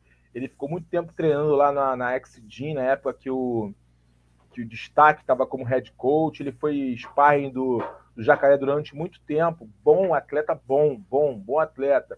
Uma, um cartel dele um pouco irregular, mas bom atleta, bom atleta. Com qualidade técnica, talentoso o, o o Anderson lá. Ele morou na China, se eu não me engano, também. Agora ele está na Alemanha, cara. Falou para mim que fez camp na Alemanha. Legal, esse camp legal. nessa luta. Bacana, Maneiro, bacana. né? A gente vê que. Vamos ver gente... de repente. É, no UFC, de repente, né, Alonso? É, olha aí.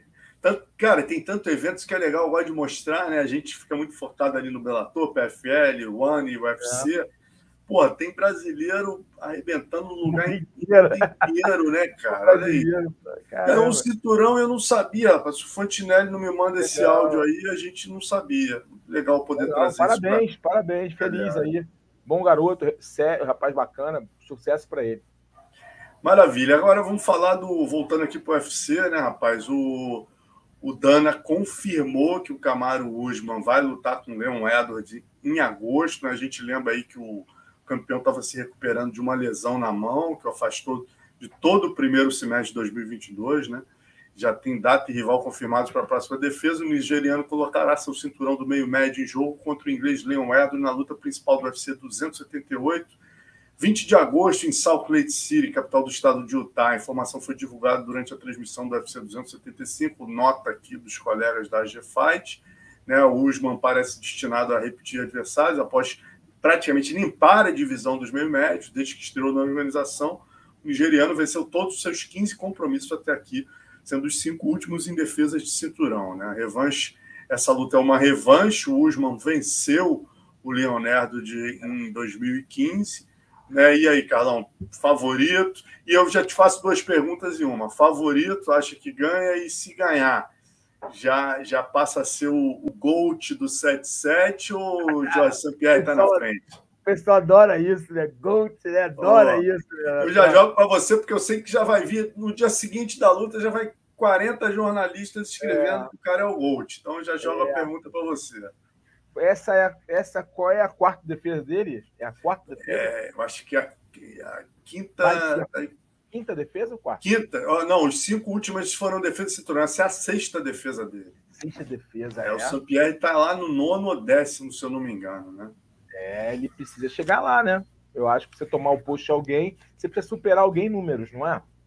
É, não é, não é ou não? Meu raciocínio está errado. Sem tá dúvida, sem dúvida. Eu acho que se eu quero superar alguém ao ponto de ser o cara acima daquele que era dito como cara, eu preciso batê-los em números.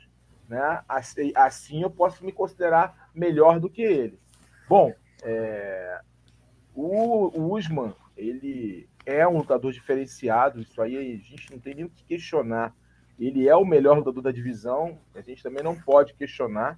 É, o Liam Edwards, eu estou feliz porque ele conseguiu finalmente uma chance pelo cinturão. Ele fez por onde, a trajetória dele dava direito a ele a isso, mas parece que sempre ele não, não, não tinha chance dele, né? E agora ele conseguiu finalmente buscar essa revanche, disputar o cinto. Ele é o azarão, isso aí é claro, não tem nem o que duvidar. Eu espero que ele faça o treinamento certo e possa trazer perguntas difíceis para o, o, o Usman, mas o Usman entra com favoritismo absoluto. E em relação ao Gold, ele precisa primeiro bater os números do Jorge St-Pierre. É, lembrando que o Jorge St-Pierre ainda subiu, ainda, ainda lutou pelo, né, conquistou o cinturão do, do, do, de cima, né, cara? O cara é muito lenda, né? Não é só isso, Alonso. além de tudo isso que você falou, está certíssimo o seu ponto de vista. Tem algo na minha. Aí é uma, a minha colocação. O Ghost, para você usar esse termo, essa terminologia norte-americana, tem que ser um cara que tem influenciado diretamente Falou o MMA. Tudo. Falou tudo. O Jorge St. Pierre influenciou o esporte. Essa coisa de se você trocar, eu derrubo, se você derrubar, eu troco, de você ser completo, de você ter, ter um atleticismo acima da média. Ele influenciou toda uma geração. Vários lutadores vieram atrás dele, copiando o modus operandi dele. Então é aí que é diferente, entendeu, Alonso? Ele Carlão, o mais impressionante, desculpa te interromper, só complementando. Cara, o cara não é wrestler, o cara veio do karatê e até hoje ele bateu, é o cara que tem a maior média de quedas na história do UFC, contando wrestlers. Então, pô, esse cara tem que tirar o chapéu, né? Tem que tirar o chapéu, não dá para comparar ainda. Ele, o Usman é jovem, é forte, tem qualidade técnica. Ele pode vir bater o Saint-Pierre em números? Pode sim, com certeza. Mas, cara, o Saint-Pierre, cara, ele influenciou uma geração de lutadores é, é esse, esse ponto, além das vitórias, dos números dele, que, que fazem ele estar tá onde está, entendeu? Sim, tem toda a razão. Vamos lá, vamos seguindo aqui, falando do, do Fight Music Show lá, né, rapaz, que vai ser no estádio de futebol dia 25 de setembro, na Arena da Baixada. Dessa vez, Carlão, na Arena da Baixada, eu vi a última nota e falei, pô, o, o, o Mamá tá armando alguma grande aí, porque, pô, o cara fazendo a Arena da Baixada, onde foi o UFC, a gente foi lá, tava lotado, é. né, o Verdun Mamá tira onda, e o Tique, pô, o cara vai botar dessa vez, o card vai ser a Celino Popó, Popó Freitas, é adversário a ser definido, Quem Kleber será? Toledo, Kleber Toledo, artista aí, né, casado com a, com a Angel lá do, do Verdades Secretas, Chico Salgado e Yuri Fernandes, e ele parece. Parou, parou. Quem é ah. que é Angel da Verdades Secretas? Alô, Porra, você é noveleiro pra caramba. Nome, você é noveleiro pra caramba. Fala aí. Porra, sou noveleiraço, meu irmão. Noveleiraço. Terminar aqui já pro Pantanal. É a. Porra, rapaz, eu esqueci o nome da... meu meu mal é só o nome dos artistas, Carlão. Só fala aí, ó. Camila Queiroz. O Léo é mais noveleiro do que eu, já meteu aqui, Camila, Camila Queiroz. Queiroz. O Léo chega nove horas, ele começa a ficar agoniado já, que ele é pantaneiro brabo. Vamos logo, senão ele larga a gente aqui na live. Vambora. Mas, pô, Vanderlei Silva ainda está nas negociações, hein, rapaz? Ainda tem Vanderlei aí. Também. Quem será que ele vai botar o Popó? A pergunta que você me fez, eu te, eu te devolvo. É, rapaz, o, o Vitor não é, né? Porque o Vitor não ia fazer uma promoção é. no Brasil, porque ele tem aquela promoção lá nos Estados Unidos, que ele é meio que co-host, né? Tem uma, um esquema desse lá. Dificilmente o Vitor iria fazer uma promoção no Brasil se ele não tivesse como produtor aqui também. Vitor Belfort, creio que não. Pode ser um gringo, né? Alguém conhecido, sei lá, ou quem outro artista. Uma revanche do Whindersson, Whindersson Nunes. O Whindersson, acho difícil. O Whindersson, né? revanche. Pô, mas para ser no estádio de futebol tem que ser alguém pesado, hein? É, exatamente, Carlão. Porque o que a galera precisa entender, cara. Como é que é o nome daquele cantor estado, é Aquele Que, que abriu o show lá, que, pô, o show do cara, meu irmão, loucura. Todo mundo quase pulando lá, muito. Wesley Safadão. Não, cara. Porra, ele treina boxe, o Safadão? Porra, eu vi ele fazendo ali umas encaradas com as pessoas, mas assim, cara, pegar o Popó tem que ter um nível, no mínimo, é, muito né? bom, né, cara? Será que é um indicador? Vamos, vamos, é, vamos esperar, cara, porque é o que você falou. É a questão que a galera precisa entender, a galera que faz tá pesadinho, é Pode estar com o Band. O Popó tá pesadinho pode lutar com o Vande. É, eu vi uma foto dele com o Verdun dando uma queda. Tu viu essa parada do futebol? O Verdun dando tá uma queda. Fofinho que nem eu. Ele tá ah. meio fofinho que nem eu. Dá pra lutar com o Vande, hein? Porra, é. Ele, tá, ele deve estar tá batendo uns oitentinhos ali fácil, cara. Mole, mole, molinho, molinho. Porque para você lotar um, um estádio de futebol em Curitiba, cara, a galera precisa entender o seguinte: não adianta você botar o Anderson Silva no card Cara, a galera não vai ver só. A galera precisa, né? A, a luta. Luta é antagonismo, né, cara? O que Eu faz o fã querer ver a luta é a possibilidade do cara que é teu ídolo ser derrotado, tem que ter uma possibilidade mínima. Não adianta você botar o Anderson com um desconhecido que não vai lutar no estádio de futebol. O Popó com um cara também que não, que não seja um cara que tenha muita relevância, né, cara? Tem que ter. Ó, Pedro Rodrigues está falando aqui, Popó e Malvino Salvador. Pô, pô, Malvino. É, Malvino, tá boxe. Malvino tá boxe há muito Boa, tempo. Pedrão. Pedrão sempre trazendo as boas aqui, né? É, o senhor Kira Grace, ele, ele, ele luta boxe há muito tempo. E a faixa ter... marrom de jiu-jitsu, né? É, mas não vai ter, não vai ser, vai mirar.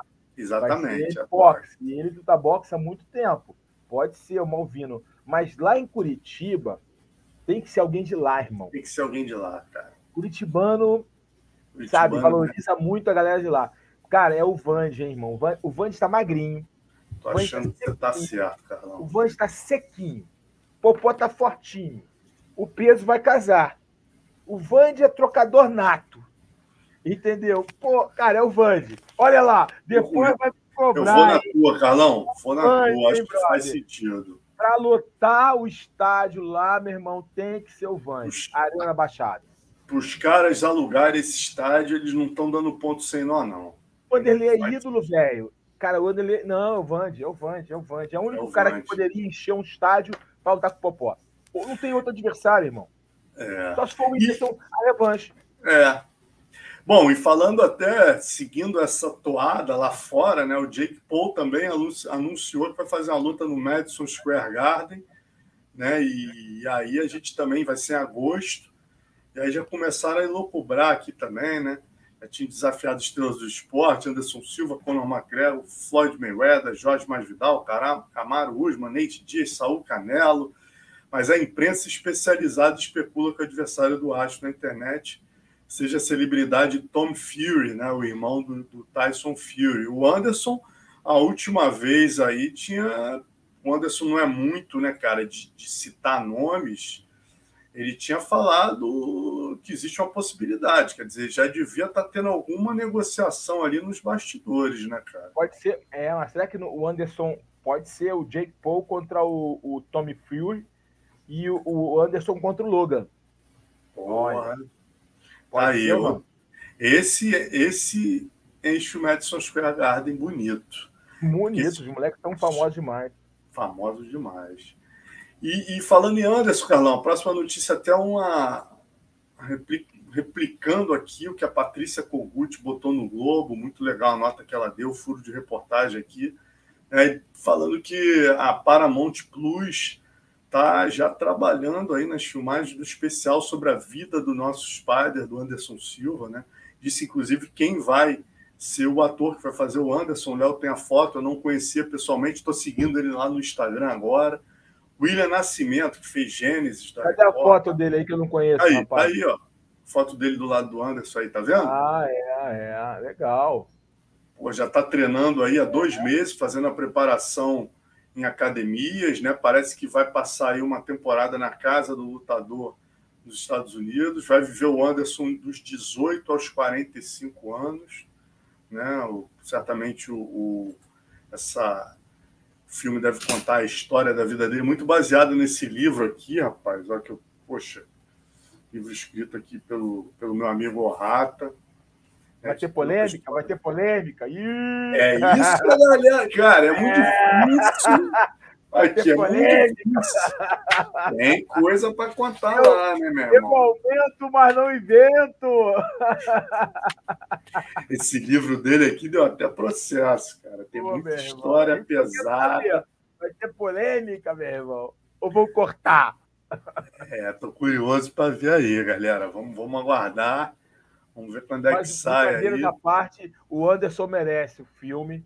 Pô, o cara é, é, sem dúvida nenhuma, o maior artista marcial que já pisou no octógono.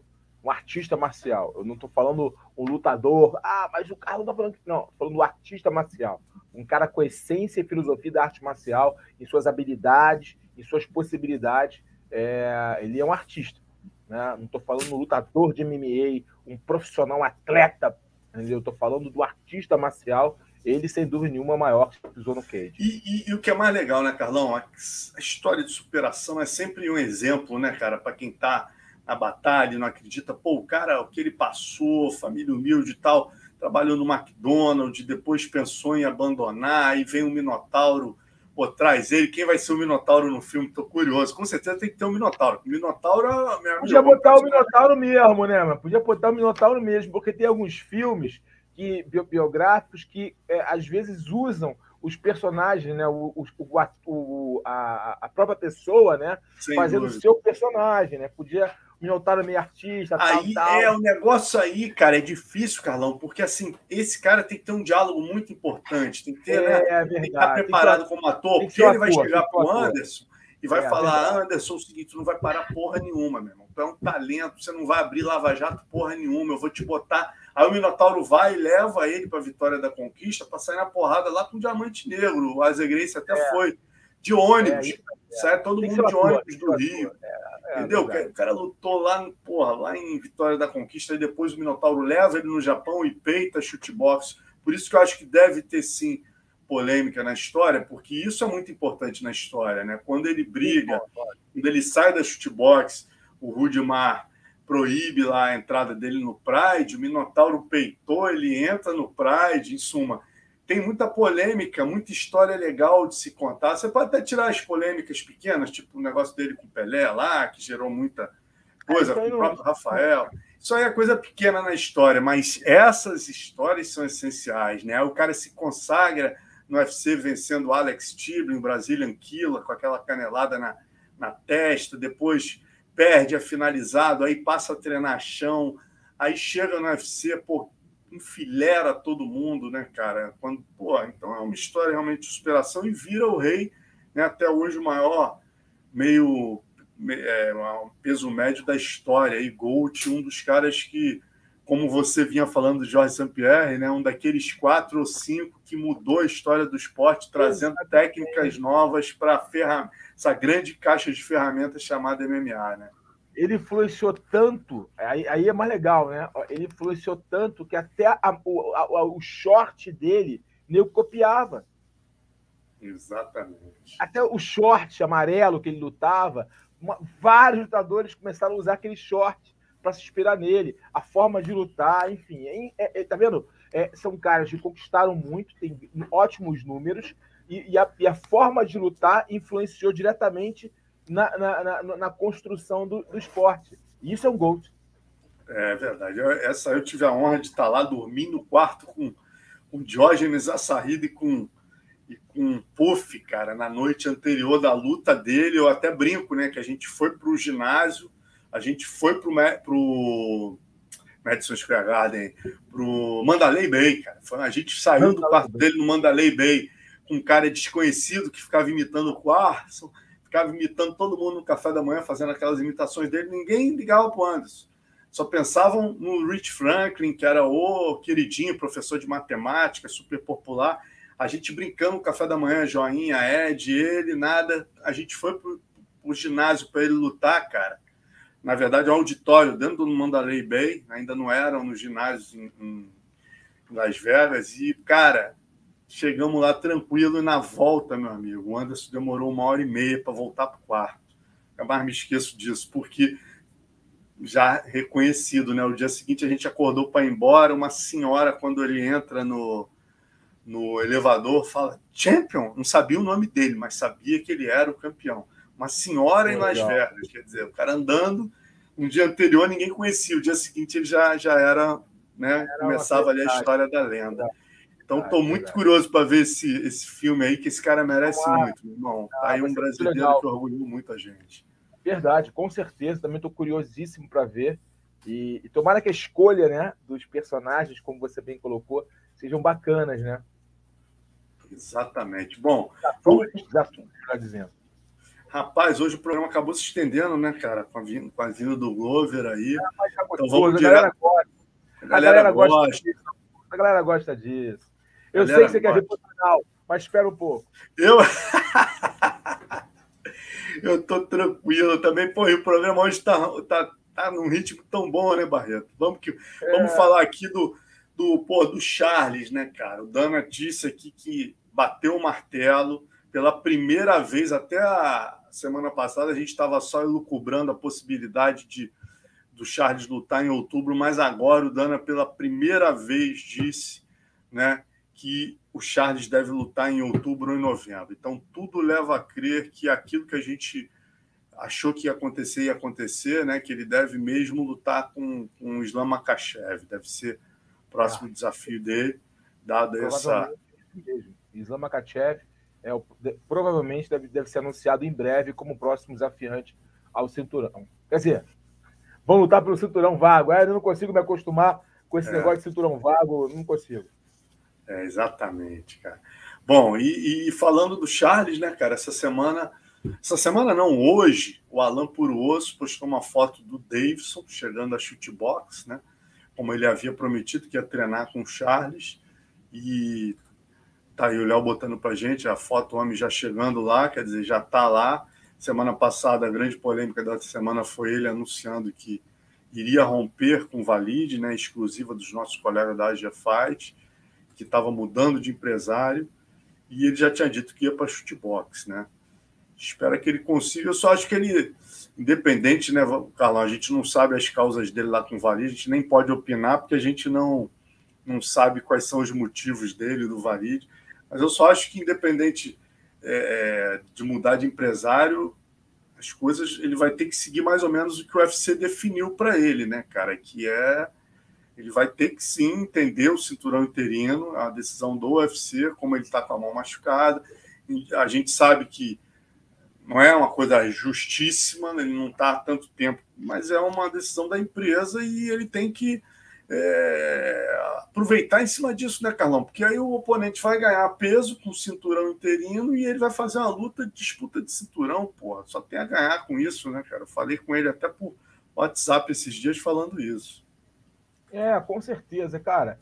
É, ele, ele, ele é um funcionário de uma empresa, entendeu? Ele pode não gostar é, é, das resoluções da empresa, mas vai ter que acatar e como campeão ele é um porta-voz da empresa, ele é um relações públicas, né? O campeão ele representa a empresa, né?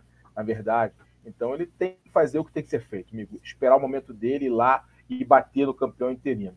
E, e interessante a saída dele para a box. Eu acho que ele vai ter grandes ganhos, porque agora ele vai, ele vai virar, é, é, ele não vai estar tá mais coordenando o treino dele, ele vai estar tá ali ouvindo, aprendendo e seguindo ordem, seguindo agora uma diretriz. Isso vai ser muito importante para ele é, e creio eu que ele vai ter grandes ganhos treinando com essa rapaziada da Superbox São Paulo. Só tem, só tem craque. Só tem craque, realmente é um time muito, muito forte. E é legal, né, cara? Eu fico feliz, assim, porque manteve o, o nome Superbox é, é, é, nos holofotes, né? Por tudo que o, o, o Rudimar criou, né? O Rafael, toda aquela equipe, né? Aí vou ficar falando os grandes nomes do que todo mundo conhece mas por tudo que aqueles caras criaram, o nome Shooterbox não poderia ficar meio que perdido é, é, na história, né? Tinha que continuar nos holofotes. E é muito bacana ver assim a Shooterbox São Paulo elevando cada vez mais o nível e tendo um campeão como o Charles do Bronx. Parabéns aí a decisão sábia é, é do, do Davidson e em se testar é, com novos sparrings, com um novo tipo de treinamento. Só tem a ganhar para sua carreira. Verdade. Boa sorte para ele. Diego Lima é um tremendo líder, né? Muito legal a gente ver essa nova geração de treinadores surgindo. Márcio Malco no Sul. Pô, o, o Diego, Diego Lima é um, pô, é um líder nato, né? Um cara que realmente está aí, o trabalho dele já. É, que ele tem feito aí um trabalho espetacular, não só com o Charles, mas toda a equipe que ele está fazendo. Com certeza vai ser experiência muito legal para o Charles, onde ele vai poder desenvolver também a parte em pé dele, né, cara? Lá tem muito treino. Lá no Cerrudo ele estava desenvolvendo wrestling. Aí em São Paulo ele vai ter a possibilidade de desenvolver o chão e também a parte em pé. Bons treinos ele vai ter lá, muita gente leve. Vamos que vamos, boa sorte para o Davidson aí, cara, que ele mantenha o cinturão e faça as melhores escolhas. E agora a gente vai para Pitacos do Carlão, oferecimento Bet Combat, a sua plataforma de apostas esportivas falar do UFC Cater versus Emmett no próximo sábado. Né? Vão ter algumas lutas interessantíssimas. Kelvin Cater, que é o quarto da divisão é, dos penas, contra o Josh Emmett, que é o sétimo. Tem o Donald Cerrone com o Joe Lauzon. Olha que lutaço de veteranos. Julian Marques com o Gregory Robocop. Ricardo Carcassini e Dani Chaves. no peso palha, Maria Oliveira e Glorinha de Paula. Mais um confronto brasileiro começar pela luta principal logo, Carlão. Vamos sim, vamos sim. Entre dois veteranos extremamente agressivos que têm predileção pela luta em pé. Né? O, o, o Keiter está vendo uma vitória impressionante sobre o Giga Chicades, aluno do Rafael Cordeiro. Pega o atleta da Alfamei embalado por quatro vitórias. O favorito é o Keiter, 1,42 por 2,90. Concorda, Barreto? Olha, o Josh Emmett, Emmett vem subindo a ladeira, vem se apresentando cada vez forma mais consistente, obtendo grandes vitórias. Mas, tipo, por exemplo, as duas últimas vitórias do, do Josh Emmett é, foram para. Ele venceu. Me, me, ajuda aí. O, o, Josh Emmett, deixa eu vou abrir aqui para você, rapaz. Shane Burgos, não, foi quem que lutou? É, foi... O, Shane, o Shane Burgos foi um deles, sim, cara. E curiosamente, eu estava falando com o Pateta, olha que curioso, ele está treinando com o Shane Burgos, cara. Schönburg foi ajudar ele, saíram uma porrada franca. O último ah. foi o Danig, ganhou do Mirsad Bet. Ele ganhou, olha só, ele está vindo de quatro vitórias. Michael Johnson, nocaute em 2019. Depois Mirsad Bektik, duríssimo também, nocaute no primeiro round. Depois duas decisões, Shane Burgos, unânime, Dan Ig. Dan Ig. E que, que, por sinal o Keita já bateu também nos dois, né? No Dan Ig é e, no, e, no, e no, no Burgos. É, cara, é, uma luta equilibrada, viu? Bem equilibrada, uma luta interessante. Mas o Keiler, cara, eu, eu, eu, gosto muito dele, cara, assim, do estilo de lutar dele. E ele se mostrou um lutador com, com um L maiúsculo depois da luta com o Chicago. Entendeu? Eu, o Chicago. Eu, cara, por isso eu vou de Keiler.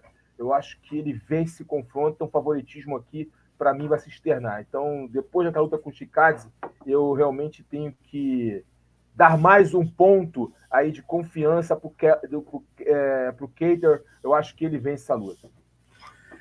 Estou contigo no ar. Vamos para a sequência. Donald Cerrone e Joe Lauzon, né, cara? O Cerrone entra como favorito, clássico de veteranos aos 39 anos e do alto de suas 54 lutas e vindo de uma sequência de cinco derrotas e uma vitória por no contas. Donald Cerrone enfrenta Joe Lauzon que tem 38 anos e 43 lutas e vem de uma sequência de quatro derrotas nas últimas seis. Quer dizer, um confronto aí de veteranos que não estão no seu melhor momento. Carlão, quem? 1,58 para 2,40. O Louzon vem de uma vitória, ele vem, de uma, ele vem empolgado, é, vem de... vem de uma vitória. É verdade, ele quebrou uma sequência de derrota. É, uhum. o Louzon. Cara, vou te falar, eu vou, que, eu vou contra a banca aqui, eu vou no, no Lazarão. Cara, eu acho que o Cirrone não, não tem mais saúde, brother. Sabe? Acho que ele apoiou muito na cabeça, eu acho que ele lutou muito. É aquilo que a gente falou lá atrás do Fialho, lembra? Uhum. Lutou cinco, seis vezes e o corpo é, perde peso, golpes na cabeça, treinamento exaustivo, quem para atrás do outro, um dia cobra o preço, né? Eu acho que o Cirone, é, cara, já não é mais o mesmo, não tem a mesma velocidade, a mesma absorção e também não tem mais a mesma vontade, Alonso. Por isso eu acho que o Jolozão também é um lutador irregular, um cartel irregular, também tem uma carreira muito longa, também tem, é, é um cara que já recebeu muitos golpes, porém eu acho que o Jolozon veio de, vem de uma vitória, isso vai trazer para ele um frescor, trouxe, deve estar tá trazendo ele mais vontade. Ah, vou mais uma. Se eu bater o Serrone, eu estou batendo um cara muito conhecido, um cara que é uma lenda. Para mim, eu, vai, vai, fortalecer meu nome. Eu posso encerrar a carreira daqui a pouquinho é, com essa vitória, com esse W para cima do, do Serrone. Essa empolgação, essa motivação faz diferença na hora de um confronto tão equilibrado entre dois caras que estão longe do auge. Eu vou de Lozon. Boa, Fabrício Virjal tá falando aqui, Serrone tá lutando em câmera lenta, é verdade, né, cara? Para quem é isso, viu o Serrone é antigamente, é isso aí. Bom, e na sequência a gente tem Julian Marques, é, entra como zebra contra o nosso Gregory Robocop. Julian Marques está em sua é, tá, tá vindo aí de duas vitórias por finalização, tá no momento muito bom. E o Gregory está em sua quarta luta no UFC, vai fazer a quarta agora, né? é, ganhou duas e perdeu uma. 1,49 para 2,63, favoritismo do brasileiro, Carlão. É, até me surpreendeu o favoritismo do brasileiro, Também. talvez porque é, é uma luta bem equilibrada, viu? Vai ser, uma, vai ser uma guerra, vai ser uma luta emocionante. Aí, galera, galera de Manaus aí, né? Da onde vem da, da terra do, do, do Gregory, se preparem para fortes emoções, entendeu? vai ser uma luta, é uma luta bem equilibrada, cara. Mas como eu acho que influenciou isso, foi o fato do Julian Marcos gostar da luta da agarrada também, né? Então, os dois vão. A trocação ali pode ter uma. uma ficar equiparado, né? O, o Gregory é um cara de mãos pesadas, mãos duras, e o chão. E o chão do Gregory é um chão diferente. O Gregory tem um chão muito bom. O que eu quero ver é o Gregory confiando nesse chão bom, né? Confiando nessa qualidade dele de controle posicional, de domínio e construção na luta de agarrada.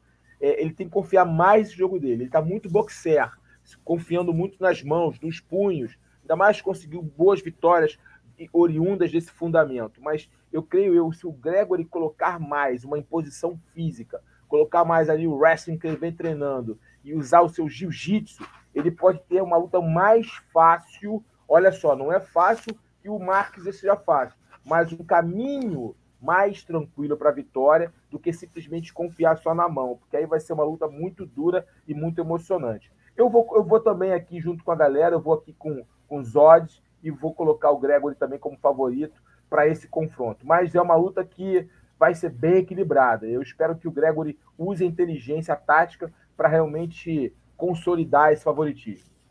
Lembrando, galera, para você apostar, ó, liga sua câmera aqui, aponta para o QR Code e aposta lá na BetCombat. Você vai cair no Instagram, o Instagram vai te levar direto lá para a BetCombat para você fazer sua fezinha lá. E lembrando aqui, galera, que a gente no final dessa live, tá? Tem 316 aqui com a gente. Vamos lembrar de dar o joinha, assinar o canal e lembrar que no final da live a gente vai sortear uma camisa da Venom Crypto, vai sair que o Léo colocou na tela para vocês, ó Final da live, já já, daqui a 15 minutinhos, falou? Então vamos seguindo aqui no Pitacos do Carlão, agora Ricardo Carcassinha, 1,32 contra Dani Chaves, 3,41, né? Com seis vitórias e três derrotas no UFC, Carcassinha pega o lutador da MMA Master, Dani Chaves, faixa preta de Jiu-Jitsu. Dani também tem um bom nível de strike. Estava até falando hoje com o Daniel Valverde sobre ele. Né? Ele falou que é o cara que cuida da academia ali quando ele sai né? Ele e o Carneiro, o Dani, o Dani Chaves que puxa o treino, é o, é o, é o mais graduado lá. O que, que tu espera, Carlão? Não, ele é bom, ele é bom. Preta de jiu-jitsu também, né? Ele é bom. Uhum. Eu vou, eu vou de Carcassinha. Eu gosto muito desse garoto lutando. Tem muito coração. Eu vou de Ricardo Carcassinha aí.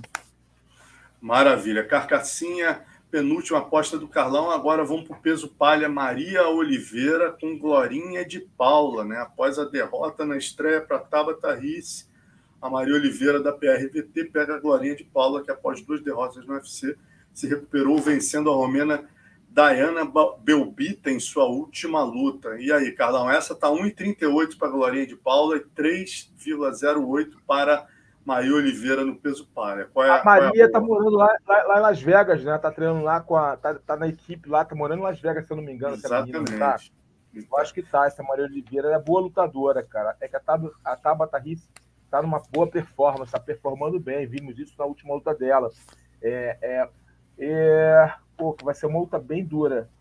A Glorinha, a última luta dela, ela venceu, né? Ela veio de uma vitória, ela tava per... vinha até com, uma, com risco de ser mandada embora e conseguir uma boa vitória, né? É, eu vou de Glorinha de Paula. Eu vou porque acho que tem mais bagagem já no UFC, mais experiência, eu tenho um bom, um bom volume de jogo, então eu vou de Glorinha. Mas vai ser uma luta equilibrada. Se a Maria tiver feito fazer um treinamento correto e tiver aprendendo novas técnicas lá nas Vegas, né, com mais sparrings, creio eu que ela poderá surpreender a Glorinha. Mas eu vou de Glorinha para a gente apostar aqui. Vamos de Bet Combat na Glorinha. É isso. Então, é, lembrando que esse evento ainda vai ter Tim Means e Kevin Holland, vai ter Boa. a campeã do Jungle, né, a Natália Silva, fazendo a estreia contra a canadense Jasmine Jazuda Vícios, e o polêmico Tony Kelly, né, aquele que fazia corner da André ali contra a Viviane Araújo, né, que falou que brasileiro é, é tudo malandro e tal, vai lutar com Adrian Yannis. Essa luta é a última luta do card preliminar. É, o Adrianes falou que ia vingar o Brasil. O Brasil inteiro! O Brasil inteiro torcendo pro Adrianes. O Brasil Vai... inteiro. Não, a favor do Yannis e contra o Tony Kelly. Pelo Yannis. Yannis até morrer. Yannis até morrer, meu irmão. Olha o que eu recebi agora. Eu vi aqui uma. uma eu vou ter que. Rapidinho, só uma pontuar que legal, né, cara? Eu recebi aqui, né? É, é, o Mark Coleman mandou para mim assim, né, me zoando, aí falou: he, did, didn't tap, great fight, né? Falando que o, o Kevin Randleman não bateu, né? Uma brincadeira. he, he didn't tap, é, great fight, é, Barreto. I love you, brother. Muito legal. Mandou que aqui maneiro, o, o, o Você tinha que Pera. relatar isso. Isso aí é, porra, meu irmão. Isso é um Twitter que a galera do Papo de Luta merece saber. É, por isso que eu resolvi falar aqui, né? Porque, pô, vi brilhando aqui o, o a, a, coisinha, vi aqui que era o Marco Coleman aqui mandando essa mensagem, me zoando. Ele gosta. Eu aqui curti um. Eu curti uma. Uma, um stories dele, botei old times, good times. Aí ele mandou de volta essa me zoando aqui. Que maneiro, maneiro. Rivalidade esportiva eterna essa aí, é, meu amigo. Carson é. Grace e, e Hammer Legal. Maneiríssimo. Aí, galera, lembrando, fechando aqui o nosso Pitacos do Carlão, vai lá na www.betcombat.com ou aponta sua câmera aí pro QR Code, vai lá fazer sua fezinha aí, as dicas do Carlão. Lembrando que o Carlão tá com mais de 70% de aproveitamento, hein, galera? Vai lá que vale a pena, o homem tá acertando tudo. Tá dando. Ó, tô só na mosca, ó. Sim, só na mosca. Miro na mosca. Tá sinistro. Tá Bom, e agora a gente vai para o poderoso e casca grossa da semana para fechar aqui, antes do das antigas, né? Hoje a gente vai ter um, um, caso especial onde o casca grossa também é o poderoso. Conta aí por que, que ele é o casca grossa, que eu conto porque ele é o poderoso, cara. Tá vai lá. Gire Prohasca, né? Gire Prohasca, como queiram, o atual campeão aí da divisão dos meio pesados tirou o cinturão do nosso querido Glover Teixeira, que bateu um papo com a gente hoje. O Prohaska é o, é o caixa grossa por quê?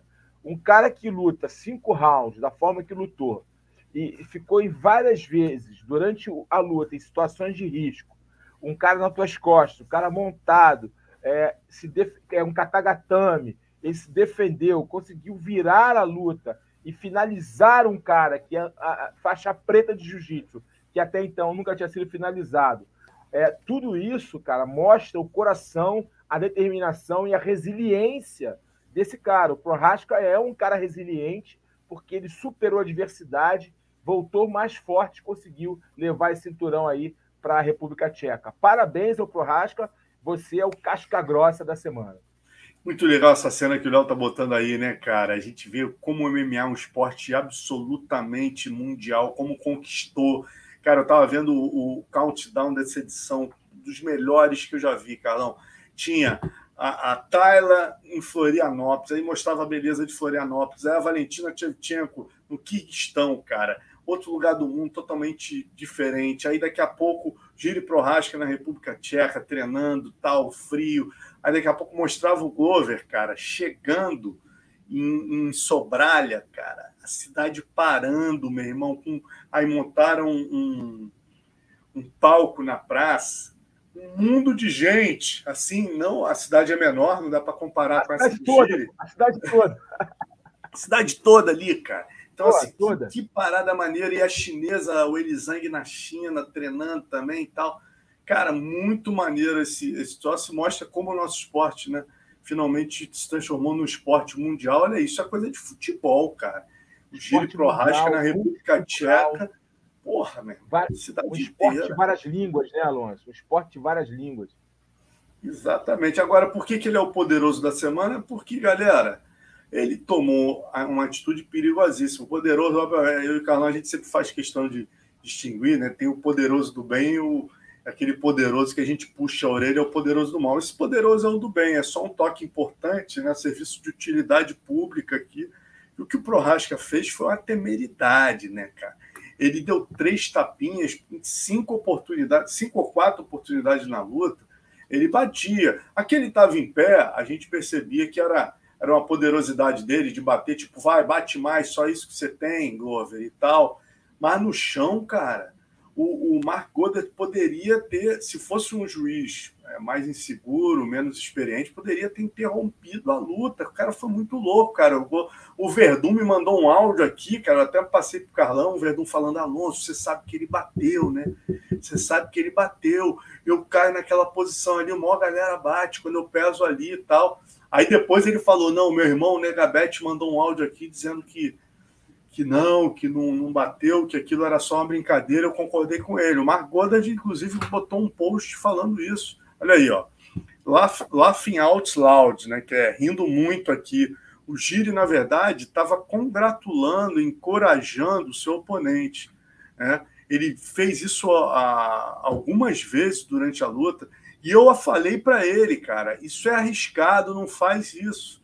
Né? Mas era muito claro para mim que ele estava só é, o que, que ele estava querendo fazer, entendeu? Então, let's celebrate the incredible feat from both men, from both gentlemen, né? Quer dizer, a, a incrível atuação dos, dos, dois, vamos celebrar e tal.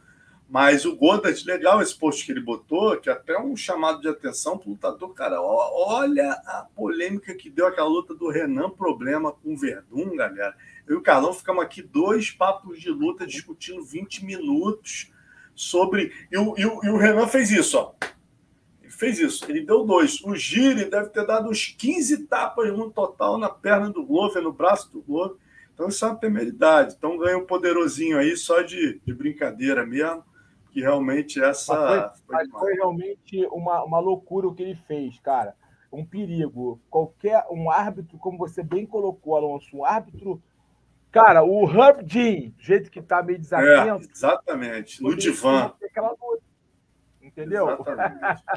poderia dar, interromper aquela luta porque teve uma ali, cara, e, e, e aí o Golder, que tava, tava perto, ouviu, obviamente, ele deve ter falado, vamos lá, tu me ele deve ter falado algo durante o confronto, tanto quando estava dando os tapinhas por baixo, quanto por cima, que o Golder, com a sua, com a sua experiência, entenderam o que ele estava fazendo mas foi um risco realmente e mereceu aí o carimbo de poderoso da semana.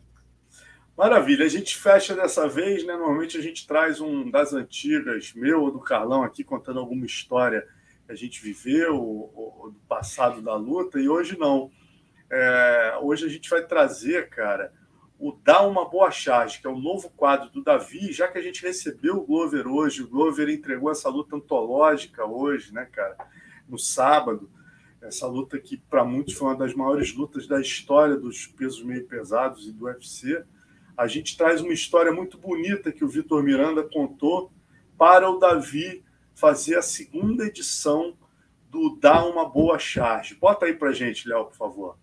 Davi, a história é a seguinte: é sobre a índole do Glover Teixeira. Em 2010, quando eu morava no Rio, Glover também morava no Rio de Janeiro. Ele estava aguardando o processo de green card dele ficar pronto, então ele precisava aguardar esse processo acontecer no Brasil. E ele escolheu o Rio como sua casa para treinar, lutar, se preparar, ficar pronto para quando ele pudesse voltar para os Estados Unidos assinar com o UFC. E eu treinava junto com ele na Delfim, lá na Tijuca, no Rio de Janeiro. Eu dava aula de Muay Thai na academia Delfim, do Gabriel Ribeiro, grande parceiro, e Glovão treinava lá também. Um cara com um coração gigante, super disposto a contribuir, a ajudar. O Glover treinava Muay Thai comigo, com Pedro Riso, com Thales Leite, treinava Jiu-Jitsu, treinava wrestling com a seleção brasileira de wrestling, que, que tinha um espaço lá na Delfim para treinar também. Treinava o dia inteiro, ia pro quarto dele perto da academia dormir e voltava no outro dia, começava tudo de novo. Quando era final de 2010, eu recebi uma ligação lá dos Estados Unidos, de Boca Raton, para fazer parte de uma nova equipe de MMA que estava surgindo.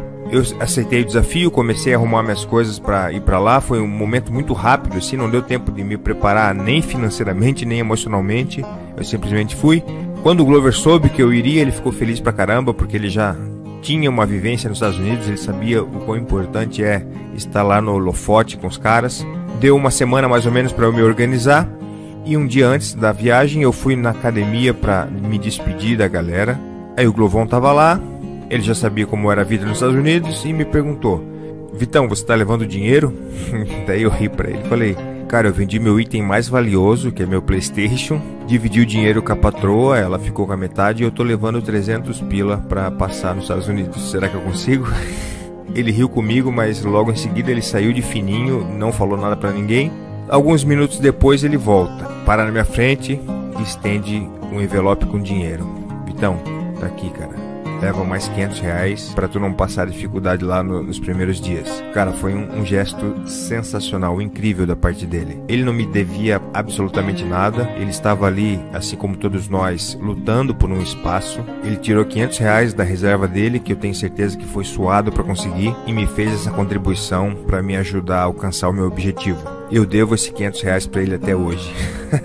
mas não foi por falta de tentativa de pagamento. Eu já encontrei ele muitas outras vezes, tanto em eventos que eu lutei no mesmo card que ele no UFC, em academias onde nós treinamos juntos nos Estados Unidos. Então, Glover para mim é um cara que está na minha lista de pessoas a que eu tenho gratidão eterna, porque foram caras que contribuíram e fizeram, praticaram ações que foram chaves na minha jornada. Porque não é nem questão do dinheiro, é o gesto, né? Aquele momento que você mais precisa, o cara te estendeu a mão. E depois disso, eu aprendi uma grande lição. Eu vi o quanto um pequeno gesto, uma pequena quantia de dinheiro pode mudar a vida de uma pessoa, pode contribuir para que ela vá muito mais longe do que ela iria sem essa ajuda. Porque eu acredito o seguinte: quando você não precisa, 50 reais não é nada hoje em dia. Mas quando você realmente precisa, 50 reais pode fazer toda a diferença do mundo. Então é assim que a gente tem que encarar, olhar para o próximo e perceber qual é a necessidade dele, que às vezes o pouco vai ajudar muito. Beleza, Davi, essa foi a história, uma história de gratidão e eu escolhi contar essa para você. Primeiro, que é semana da luta do Glover, e segundo, que você vai ser capaz com a sua arte e de eternizar essa história, esse momento que foi muito importante para mim. Grande abraço, até mais.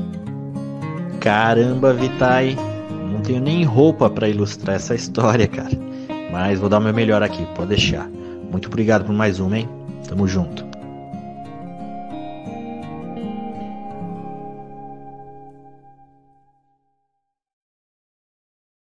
Muito maneiro, né, cara, esse quadro do Davi. Cara, que lindo, cara. Que história, pô, lindo, né, cara? Isso é, é a luta, né, cara? É a amizade, né? É, amizade, cara. A luta, nós temos que. Galera que pratica a luta, né? Você cria amigos pro resto da vida, né? A luta, Arte marcial é isso, né, meu? É, cara, a amizade, né, cara? O respeito ao próximo, a amizade, os laços que você cria com uma pessoa. Você pode ficar anos sem ver, mas se aquela pessoa precisar de você, você está pronto ali para servir. E é muito bacana essa história, né? E quando você treina com alguém, né? Quando você compartilha um octógono, compartilha um tatame, um rim com alguém diariamente, vira teu irmão, né? Um irmão Exatamente. de tatame é um irmão eterno. Muito bacana essa Exatamente. história do, do Vitor com, com o Glover. Muito legal. E, e, esse quadro genial, né, cara? Semana que vem vai ter Verdun, ele já falou, já convidou o Carlão também para contar uma história. O Carlão tá pensando uma boa aí para contar. Não, tem uma história maravilhosa aqui, uma história que eu já conto bastante, mas eu gostei de ver eternizada em, em, Isso. mais tarde. Eu vou, não eu conta, vou, não, vou... que aí quando ele fizer, a gente vai mostrar aqui no depois no, no, no é uma história marcante na minha carreira que me emocionou bastante, me emociona ao contar. Então, a gente vai ver aqui. Maravilha. Galera, vamos agora dar o vencedor, né? Fabrício Virjal é o vencedor da camisa da Venom, tá aí, ó. Crypto.com, Venom UFC, camisa oficial aí, o nosso parceiro, o André da Venom, né? André Vieira tá cedendo pra gente. Pô, Fabrício, só lembra de mandar a mensagem para a gente no fechado com o seu endereço e o tamanho que você usa. Né? É importantíssimo você botar seu CPF também, tá, cara? Porque o pessoal da Venom manda, é, o Correio pedem o CPF. Então, bota o seu CPF, bota a, o seu CEP, o seu endereço, o tamanho da sua camisa, escreve lá para a gente no fechado ali do PVT, no DM, a gente vai passar para o André e a camisa vai chegar a você aí em breve. Valeu, obrigado pela participação, mandou umas perguntas muito legal, participou muito aqui com a gente. Estamos aguardando aí sua, sua mensagem. E quando é a camisa chegar, bota a camisa, tira uma foto e marca a gente no Instagram. Exatamente. Galera, é isso. Estamos aí chegando ao final dessa edição 58 do Papo de Luta. Segunda que vem, essa semana, a gente vai ter aqui o Alan Finfou, né? eu vou receber também o Márcio Mal, John Lineker, aí fiquem de olho aí no decorrer da semana que a gente vai que a gente vai trazer aí para vocês essas entrevistas todas, beleza? Abraço a todos. Carlão, tamo junto. Léo, foi show de bola, programa longo, mas muito maneiro. Uma hora e 56. Mas com essa entrevista do Glover valeu a pena a espera, tenho certeza. Beleza. Um abraço, até a próxima semana. Fique com Deus.